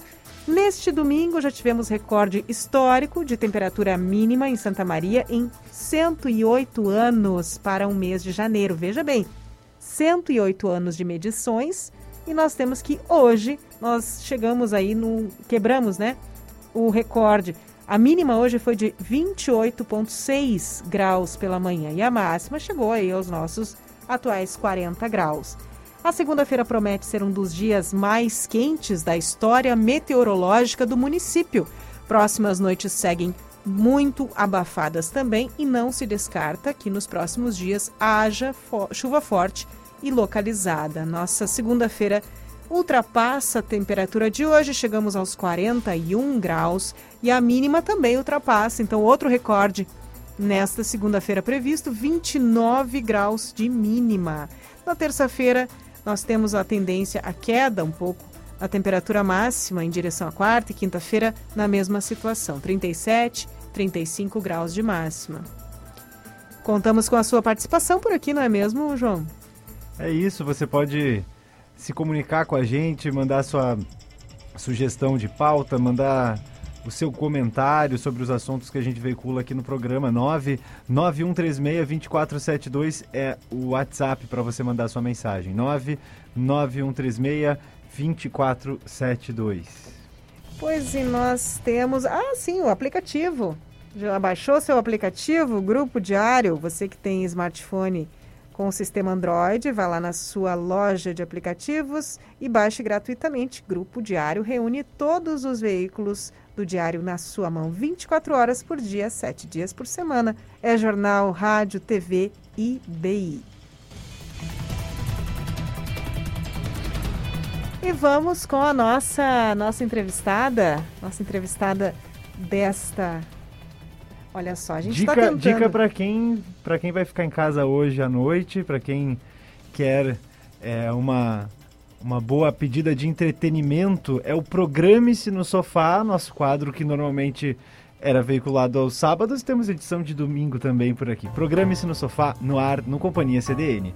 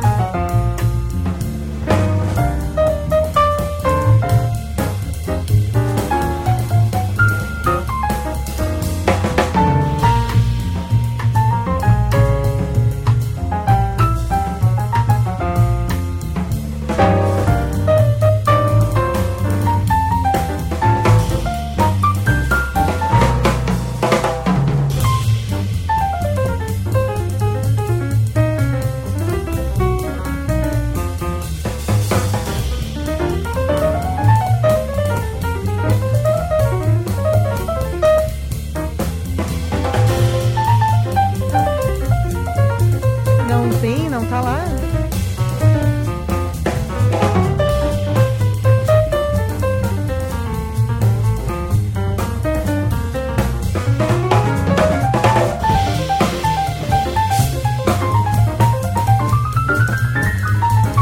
horas 29 minutos, você está ouvindo a CDN e o programa Companhia CDN por aqui com Carla Torres e eu, João Pedro Vandersan, que acompanhamos você até às 18h30. E temos mais convidada no programa de hoje. Exato, é a Evelyn Padilha Bittencourt. Companhia CDN lançou uma série de entrevistas com a jornalista, taróloga e estudiosa da psicanálise, a Evelyn Padilha Bittencourt. E o tema da série é Fact-Checking Espiritual. A Evelyn nos fala sobre a desinformação a respeito da espiritualidade nas redes sociais. Evelyn já esteve aqui no programa com as leituras ou previsões do tarô para 2022 já falou sobre arquétipos e os equívocos que circulam sobre eles por aí também. E hoje ela nos explica se é verdade que nós atraímos aquilo que mais tememos. Bem-vinda, Evelyn. Polêmica essa temática. Obrigada, Carla. Boa tarde para vocês. É um prazer estar aqui com vocês mais uma vez para fazer mais uma checagem. E como tu bem falaste, sobre um tema bem polêmico. Então, Evelyn, conta pra, a pergunta que não quer calar. A gente atrai mesmo aquilo que a gente mais teme. O que, que é essa, essa ideia, digamos assim? Por que essa ideia é tão comum e por que ela se tornou um tema para ti aqui em termos de fact-checking? Aliás, né, para que todo mundo entenda essa questão de estudar o quanto os boatos acabam se atravessando em temas tão populares como esse. Na realidade, essa postagem, ela está muito relacionada a essa ideia de que para ser espiritualizado, tu precisas aceitar tudo e estar sempre bem. É aquela espiritualidade gratiluz sobre a qual a gente já comentou na semana passada. E na realidade, a espiritualidade ela te dá uma noção maior de limites e te ajuda a não aceitar mais comportamentos e situações que antes te faziam mal, mas tu relevava. E não, gente, não é verdade que a gente atrai tudo aquilo que a gente teme, que a gente critica, que a gente reclama ou que a gente agradece.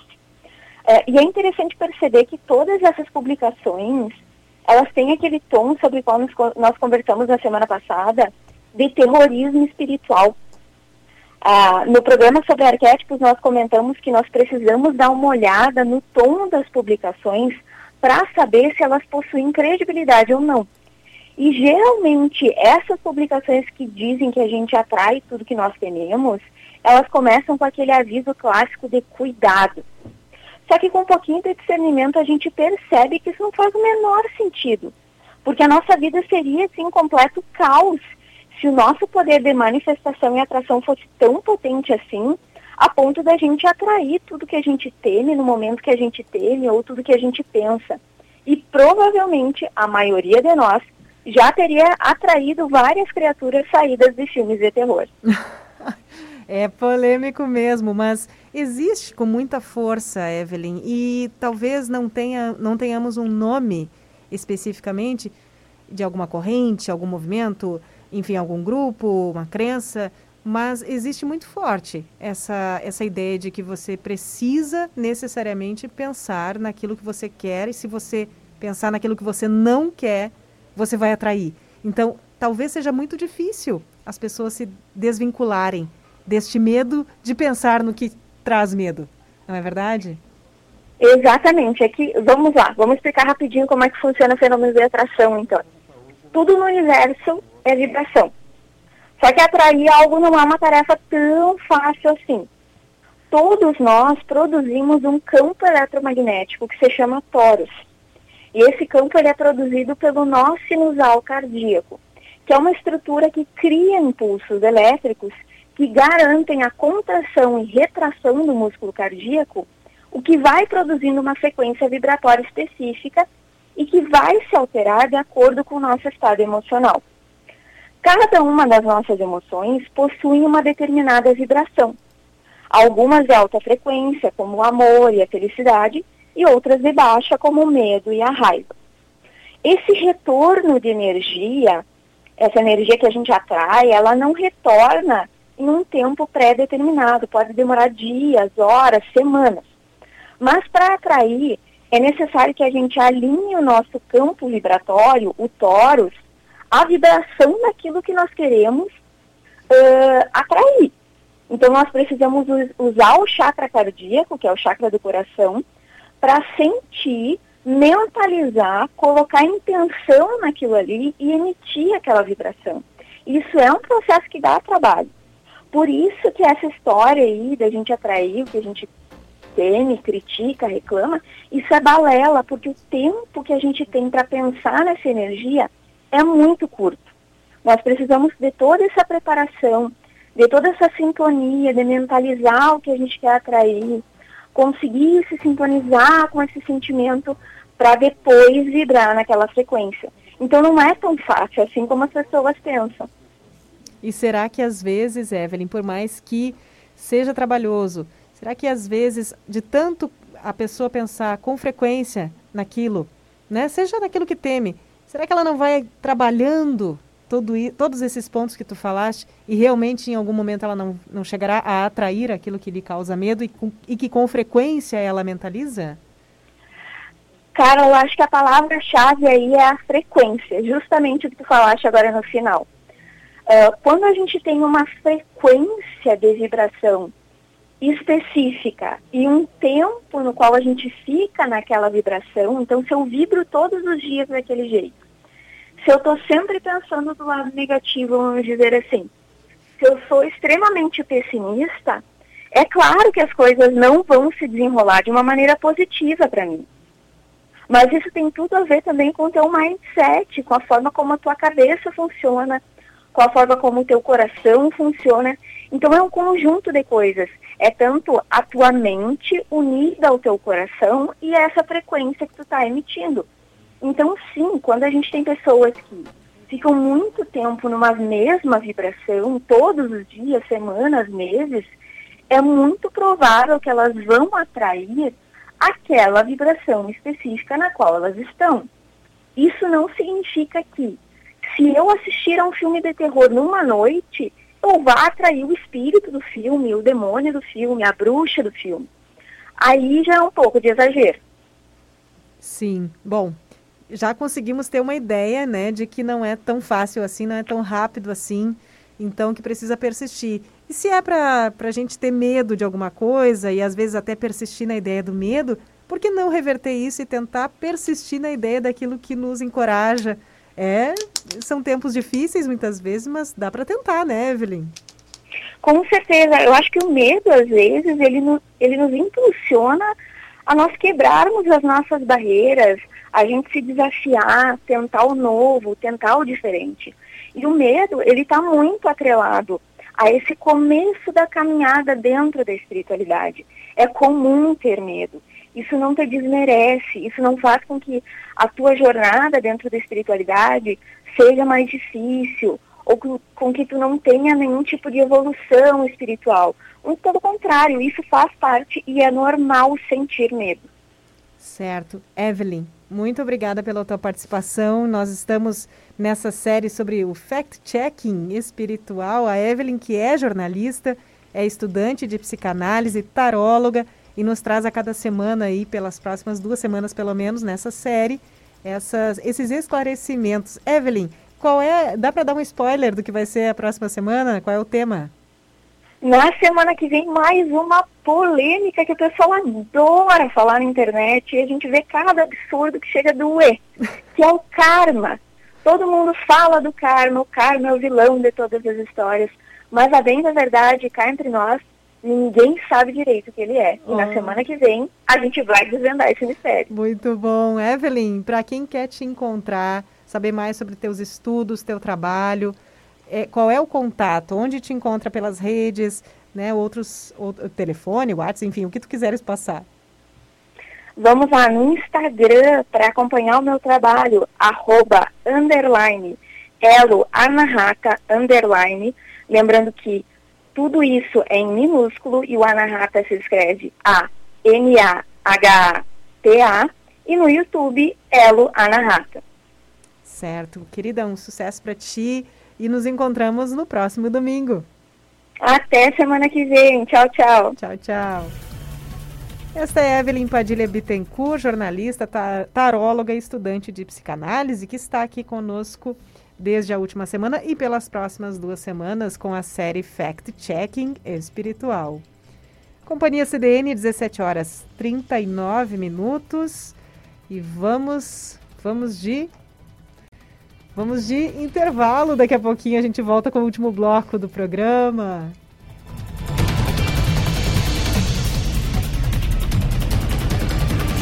A Grenoble Imóveis Planejados completa 25 anos de história. Representante em Santa Maria e região da fabricante de móveis gaúcha Finger, com padrão de qualidade internacional. Cozinhas, dormitórios, banheiros e toda a linha para o seu lar e escritório. Grenoble Imóveis Planejados. Referência no mercado, projetando sonhos com design e precisão. Orlando Fração 118. Fone 3222 2280. Shopping China Rivera. Você encontra mais de 2 mil produtos em ofertas e mais de 10 setores com várias opções de compras. Os melhores preços de ar-condicionados, bebidas e perfumes importados, roupas de marcas como Lacoste, Tommy Hilfiger, Levis e muito mais. Produtos importados e originais de vários lugares do mundo. Venha fazer suas melhores compras e paguem até 10 vezes no cartão de crédito nacional e internacional. Shopping China Rivera. O lugar certo para suas compras. Agora o Open Banking é Open Finance. Sabe por quê? Porque esse sistema financeiro aberto não é só sobre bancos. É como o Sicredi, que oferece o mesmo que um banco, mas trata você, seu dinheiro e a sua região com mais cuidado. Quer ficar por dentro? Estamos abertos para informar você. Acesse cicred.com.br barra Open Finance. Cicred. Gente que coopera, cresce.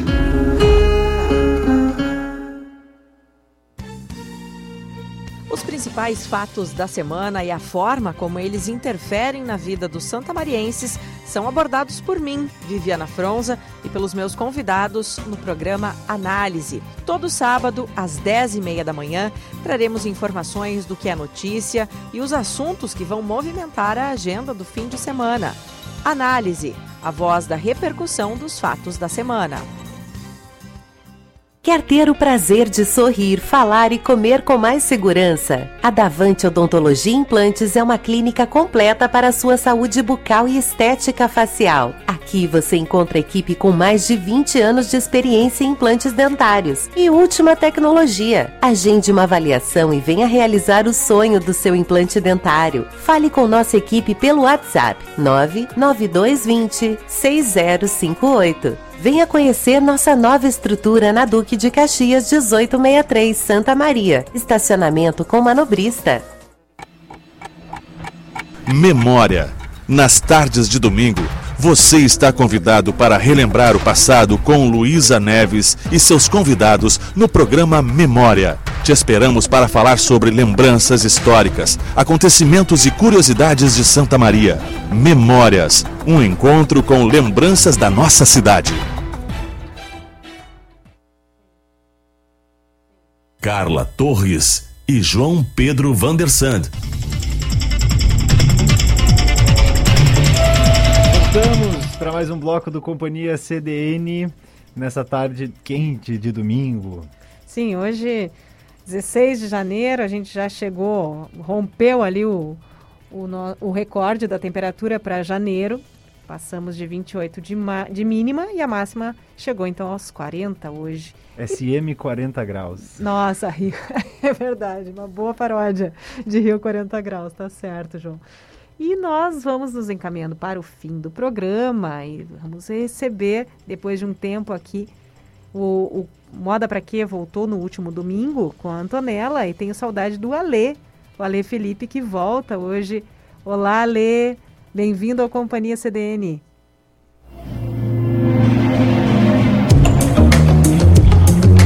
Queridas e queridos ouvintes, boa tarde. Antes de mais nada, quero desejar um sincero feliz 2022 para vocês e para Carly e para o João. Que seja um ano de encontros simples, mas potentes, de sorrisos largos com toques de conforto. Enfim, que seja um ano no mínimo melhor que o anterior. Na minha primeira coluna do ano, novamente vou direto ao ponto. Para isso, trago manchetes que ilustram o espírito do tempo do século XXI nacional, Bora lá? Não era mimimi. Burnout é classificado pela Organização Mundial da Saúde, a OMS, como doença ocupacional. Home office. Denúncias de excesso de trabalho aumentam em 4.205% em 2020. Trabalho. Mesmo com mais vagas, expectativas para 2022 ainda são incertas. As três notícias em questão mostram um diagnóstico preocupante sobre, sobre nossa relação com o trabalho. Cada vez mais estamos com mais reuniões, mais demandas, mais incêndios para apagar, mais, mais e mais um pouquinho mais.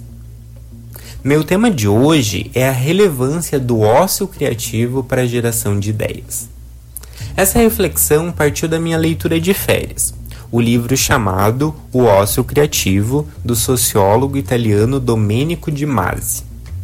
Na obra, o autor reflete sobre nossa estranha idolatria ao trabalho em excesso e a alta competitividade na sociedade pós-industrial. Contudo, essa mesma sociedade foca na geração de ideias. Então fica a dúvida: como gerar boas ideias se estamos cansados, exaustos e sobrecarregados? O autor parte de uma premissa básica: equilibrar e triangular em nossa rotina o trabalho, o estudo e o lazer. Difícil, de fato, é. Mas se nossos trabalhos exigem cada vez mais criatividade, inovação e geração de boas ideias, fica o convite para inserirmos momentos de estudo e lazer em nossas rotinas abarrotadas de tarefas. Vale uma dica? Estude sobre gestão estratégica do seu tempo. Entenda quais são suas prioridades, aquilo que você pode delegar, se suas tarefas estão de fato te levando para o seu objetivo de vida. Enfim, o tempo é seu. Use-o de maneira assertiva. Recentemente voltamos ao contexto de fim de ano. Espero que tenha sido possível encaixar repouso, descanso e lazer nesses dias tão especiais. Minha provocação final é de inserirmos momentos off, com letra maiúscula mesmo, para fazermos outras coisas além de conferirmos nossas redes, checarmos nossos e-mails e agendarmos novas reuniões. O que você gostaria de fazer para além de atividades tradicionais de rotina? O ócio criativo pode ser seu novo aliado na geração de boas ideias neste 2022. No próximo domingo, a reflexão é com a incrível Antonella Pitinin. Sou Alessandro Felipe, professor universitário, mestre em moda e publicitário. Você pode me encontrar no arroba underline alifelipe com dois L's e dois P's lá no Instagram. Um ótimo restinho de domingo para Carla e para o João e para você, querido ouvinte. Com os melhores cumprimentos, Ale.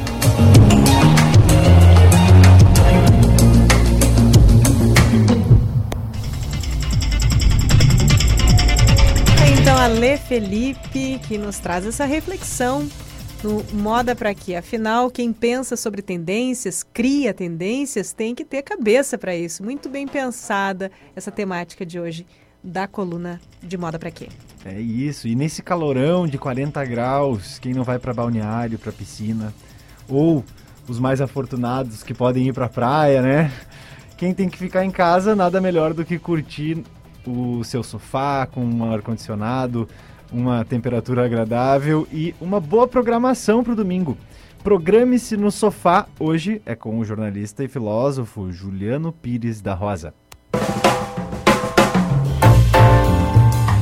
Boa tarde, Carla e ouvintes do Companhia CDN. O filme que eu vou indicar hoje é o Eternos, que estreou essa semana no Disney Plus. Ele é dirigido pela Chloe Zhao, que também esteve à frente do premiado Nomadland. A história do filme conta a saga dos Eternos, uma raça de seres mortais que viveram durante a antiguidade na Terra e que viram ou acompanharam a humanidade se desenvolver durante o transcorrer da história. Durante esse período, eles auxiliaram os seres humanos a se desenvolverem enquanto lutavam por a sua própria batalha contra os deviantes, que é uma outra raça de seres imortais. Embora o longa tenha como plano de fundo o cenário de super-heróis, a obra de Zal ela tem um desenrolar de acontecimentos bem particular. A diretora explora o drama em torno dos dilemas vivenciados pelos Eternos, e isso é similar com uh, a trama em torno da protagonista do Nomadland. A perspectiva Arizal tem vários pontos fortes. O primeiro é que o elenco é formado por atores de diferentes idades e etnias, é, que caracteriza uma certa diversidade. Essa diversidade também se reflete nos problemas pessoais e filosóficos enfrentados pelos personagens. É, o segundo ponto também tem a ver com a diversidade. A diretora consegue fazer com que todos os personagens sejam igualmente importantes para a trama independentemente da força ou poder de cada um deles. As relações que eles estabelecem entre si são importantes tanto para a história do filme quanto da humanidade que é retratada uh, no longa. Então tem essa dupla função. Uh, o terceiro ponto é a explicação e expansão do universo mitológico da Marvel, pois vemos personagens muito mais antigos e influentes do que os já conhecidos, como o Homem de Ferro, o Capitão América, o Thor e o Hulk fica a curiosidade de saber como os personagens clássicos vão se relacionar com esse novo universo dos Eternos. O ponto fraco, né, se é que podemos considerar dessa forma, é, é que em alguns momentos a montagem que faz um jogo entre passado e presente é, e o desenrolar lento da trama, eles podem exigir um pouco da paciência do telespectador. Mas nada que se torne um sacrifício. Embora tenha uma polêmica sobre as avaliações do filme na internet, ele vale a pena. É uma boa história com super-heróis vivendo problemas de pessoas normais. Essa foi a minha indicação de hoje. Espero que vocês assistam e gostem do, dos Eternos. Até a próxima e um grande abraço a todos.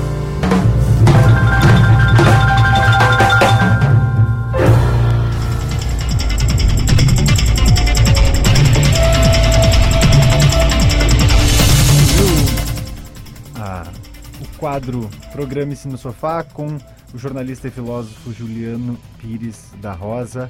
Estamos chegando às atrações finais do nosso Companhia CDN desse domingo. Exato, vamos para o Em Alta no Twitter. Vamos saber o que está correndo na rede do Passarinho Azul. São alguns destaques, são várias hashtags por lá, não é mesmo? É isso, hoje o Twitter bastante movimentado com assuntos nacionais. É, um deles é o bem polêmico, é, farpas para todo lado.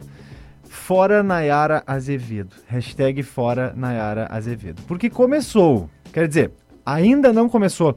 Começa amanhã o Big Brother Brasil 2022. Mas é claro que o Twitter já está há dias em polvorosa com o anúncio dos participantes. Nesse domingo, a hashtag da vez levanta uma polêmica entre Nayara Azevedo que vai ser uma das participantes do programa, e o irmão da cantora falecida em novembro, Marília Mendonça. Segundo o tracklist, João Gustavo, irmão da Marília Mendonça, é, ficou irritado quando soube que Nayara Azevedo pretendia lançar uma música em parceria com Marília durante sua participação no programa. Ele escreveu três tweets dizendo que Nayara não ia tirar o nome da sua irmã da boca durante o programa e que não iria aceitar a atitude da cantora que considerou oportunista. Uh, durante a tarde, novas matérias foram publicadas dizendo que a própria equipe da Nayara Azevedo estava repensando esse lançamento diante do descontentamento da família de Marília Mendonça. É, pode não ter sido na má intenção, pelo contrário, mas teve essa revolta aí da parte do irmão. Vamos já, já, tinham, já tinham outros atritos entre a Nayara e a família da Marília Mendonça uh, anteriores, assim, isso veio a, a a virar assunto novamente agora. Exato. Hashtag editorial da Folha gera polêmica sobre pauta racial. Pesquisadores e jornalistas rebatem textos sobre racismo de negros contra brancos, publicado na Folha. Artigo escrito por Antônio Risério, autor de Utopia Brasileira e os Movimentos Negros, e assim as pretas na Bahia, defende tese de que o neorracismo identitário, entre aspas, essa expressão, se tornou norma na esquerda e em movimento negro, que, abre aspas, segundo ele, reproduzem projeto supremacista. Fecha aspas. Historiadores, cientistas sociais e jornalistas rebateram o texto, destacando que as condições estruturais necessárias para o racismo reverso, essa expressão também, entre aspas, né, não existem na sociedade. Essas condições estruturais não existem na sociedade. Críticos também debateram o espaço dado pela Folha de São Paulo ao ensaio e o funcionamento da pluralidade de ideias na imprensa brasileira. Uma polêmica fortíssima. Próxima hashtag é Tom Cruise, porque Doutor Estranho 2 deu o que falar no Twitter por rumores de participações insanas, digamos assim. Os comentários falam sobre aparições de heróis interpretados por Tom Cruise, Nicolas Cage, Hugh Jackman e mais. Rum rumores ficaram mais fortes depois que Doutor Estranho uh, passou por regravações que teriam adicionado mais personagens. Uma informação antiga conectada a Homem-Aranha Sem Volta para Casa também trazia essa situação que mexe com os fãs da Marvel. O que deixa tudo mais quente é que os rumores surgiram junto com aqueles que colocaram Andrew Garfield e Tobey Maguire em Homem-Aranha Sem Volta para Casa, que realmente aconteceu. Além disso, supostas artes do filme do MCU com aparições de heróis do X, de, de X-Men da Fox também foram vazadas. O filme tem direção do cultuado Sam Raimi e deve estrear no Brasil em 5 de maio de 2022. E para fechar aqui os nossos destaques da rede do Passarinho Azul, hashtag Raíssa. A skatista medalhista olímpica Raíssa Leal conquistou o título do Skate Street do STU de Criciúma, primeira etapa de 2022 do Circuito Nacional de Skate. Neste domingo, embaixo do fortíssimo calor catarinense, a medalha de prata das Olimpíadas de Tóquio foi a super final com, com a melhor, com melhor a somatória e na última volta fez uma manobra perfeita para superar as adversárias. A bicampeã mundial Pamela Rosa ficou em segundo lugar. Esses foram os destaques do Twitter aqui no Companhia CDN, 4 para 18. A gente vai chegando à nosso, nossa última atração, é crônica, o assunto da vez. E para encerrar então o programa, a gente tem uma estreia. Nosso convidado que passa a integrar o grupo de cronistas do Companhia CDN. Gabriel Santos de Araújo é formado em Letras, Português e com mestrado em Psicologia pela UFSM sobre escrita e saúde em Lima Barreto. Hoje é professor da Escola Cícero Barreto. Gabriel escreve poesia e ficção e é premiado no concurso literário Felipe de Oliveira com poesia e crônica. Ele é o primeiro lugar nacional nas duas categorias, aliás. Também premiado no Fliporto de Porto de Galinhas e o prêmio Maraã, menção honrosa, com o livro de poemas Papá da Terra, Mamá da Água. Com vocês, Gabriel, que estreia aqui no programa.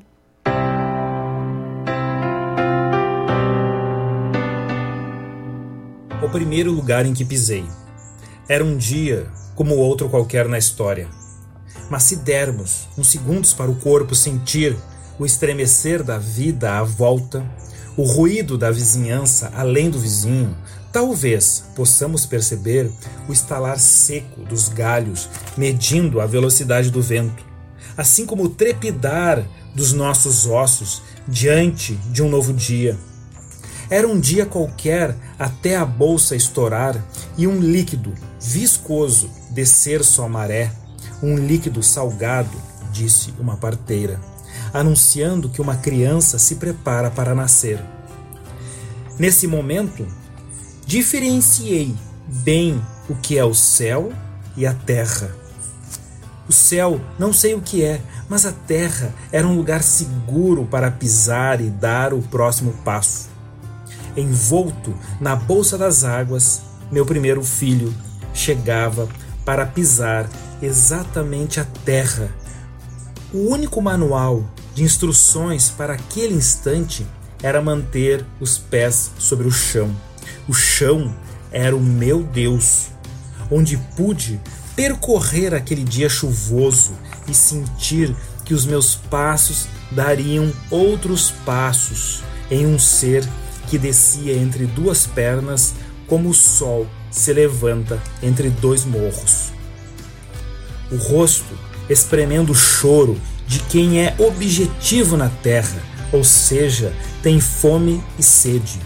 Fome e sede é o primeiro aterramento do ser humano, exigindo que ninguém fique no céu da imaginação, mas no chão de quem ampara. Ali estava uma vida como se há muitos anos não chovesse e de repente uma gota d'água levantasse a poeira da esperança. Há exatamente cinco anos, meu filho nascia para imprimir sua vida e expressão nesse mundo. Além dos traços no rosto, tínhamos em comum o fato de que eu era filho também. Alguém um dia também me deu chão e o meu corpo respondeu pisando caminhos. Alguém um dia fez isso por mim, me recebeu. Conhecimento secular que tive ali, olhando o pequeno corpo do meu filho, assegurando o seio da mãe como uma corda no abismo. A precisão de que há apenas uma corda para saltar e começar a vida.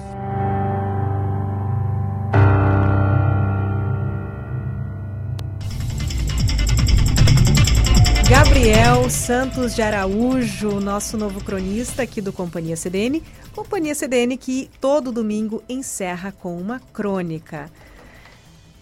E parabéns, parabéns para o Ravi, o filho do Gabriel. Ele comentou comigo antes justamente que a inspiração para esta temática de hoje, para este texto dele, foi o aniversário do filho, o primeiro filho, Ravi. Parabéns, Ravi. Parabéns, Gabriel, por essa sensibilidade. Parabéns e bem-vindo também, né, para o Gabriel que é, esteve aí com a sua primeira crônica aqui no programa. A gente vai se despedindo é, de momento, né, por hoje. É, agradecendo a sua audiência, a sua companhia, agradecendo ao Wagner Oliveira que esteve na técnica conosco também. Semana que vem tem mais Companhia CDN. Isso, e eu encontro vocês na, nessa segunda-feira, às 13h30, no Jogo de Cintura. É isso, fique com o Plantão Bay na sequência com Rafael Menezes e, claro, sempre siga com a CDN. Aquele abraço para quem fica, até mais. Tchau, tchau.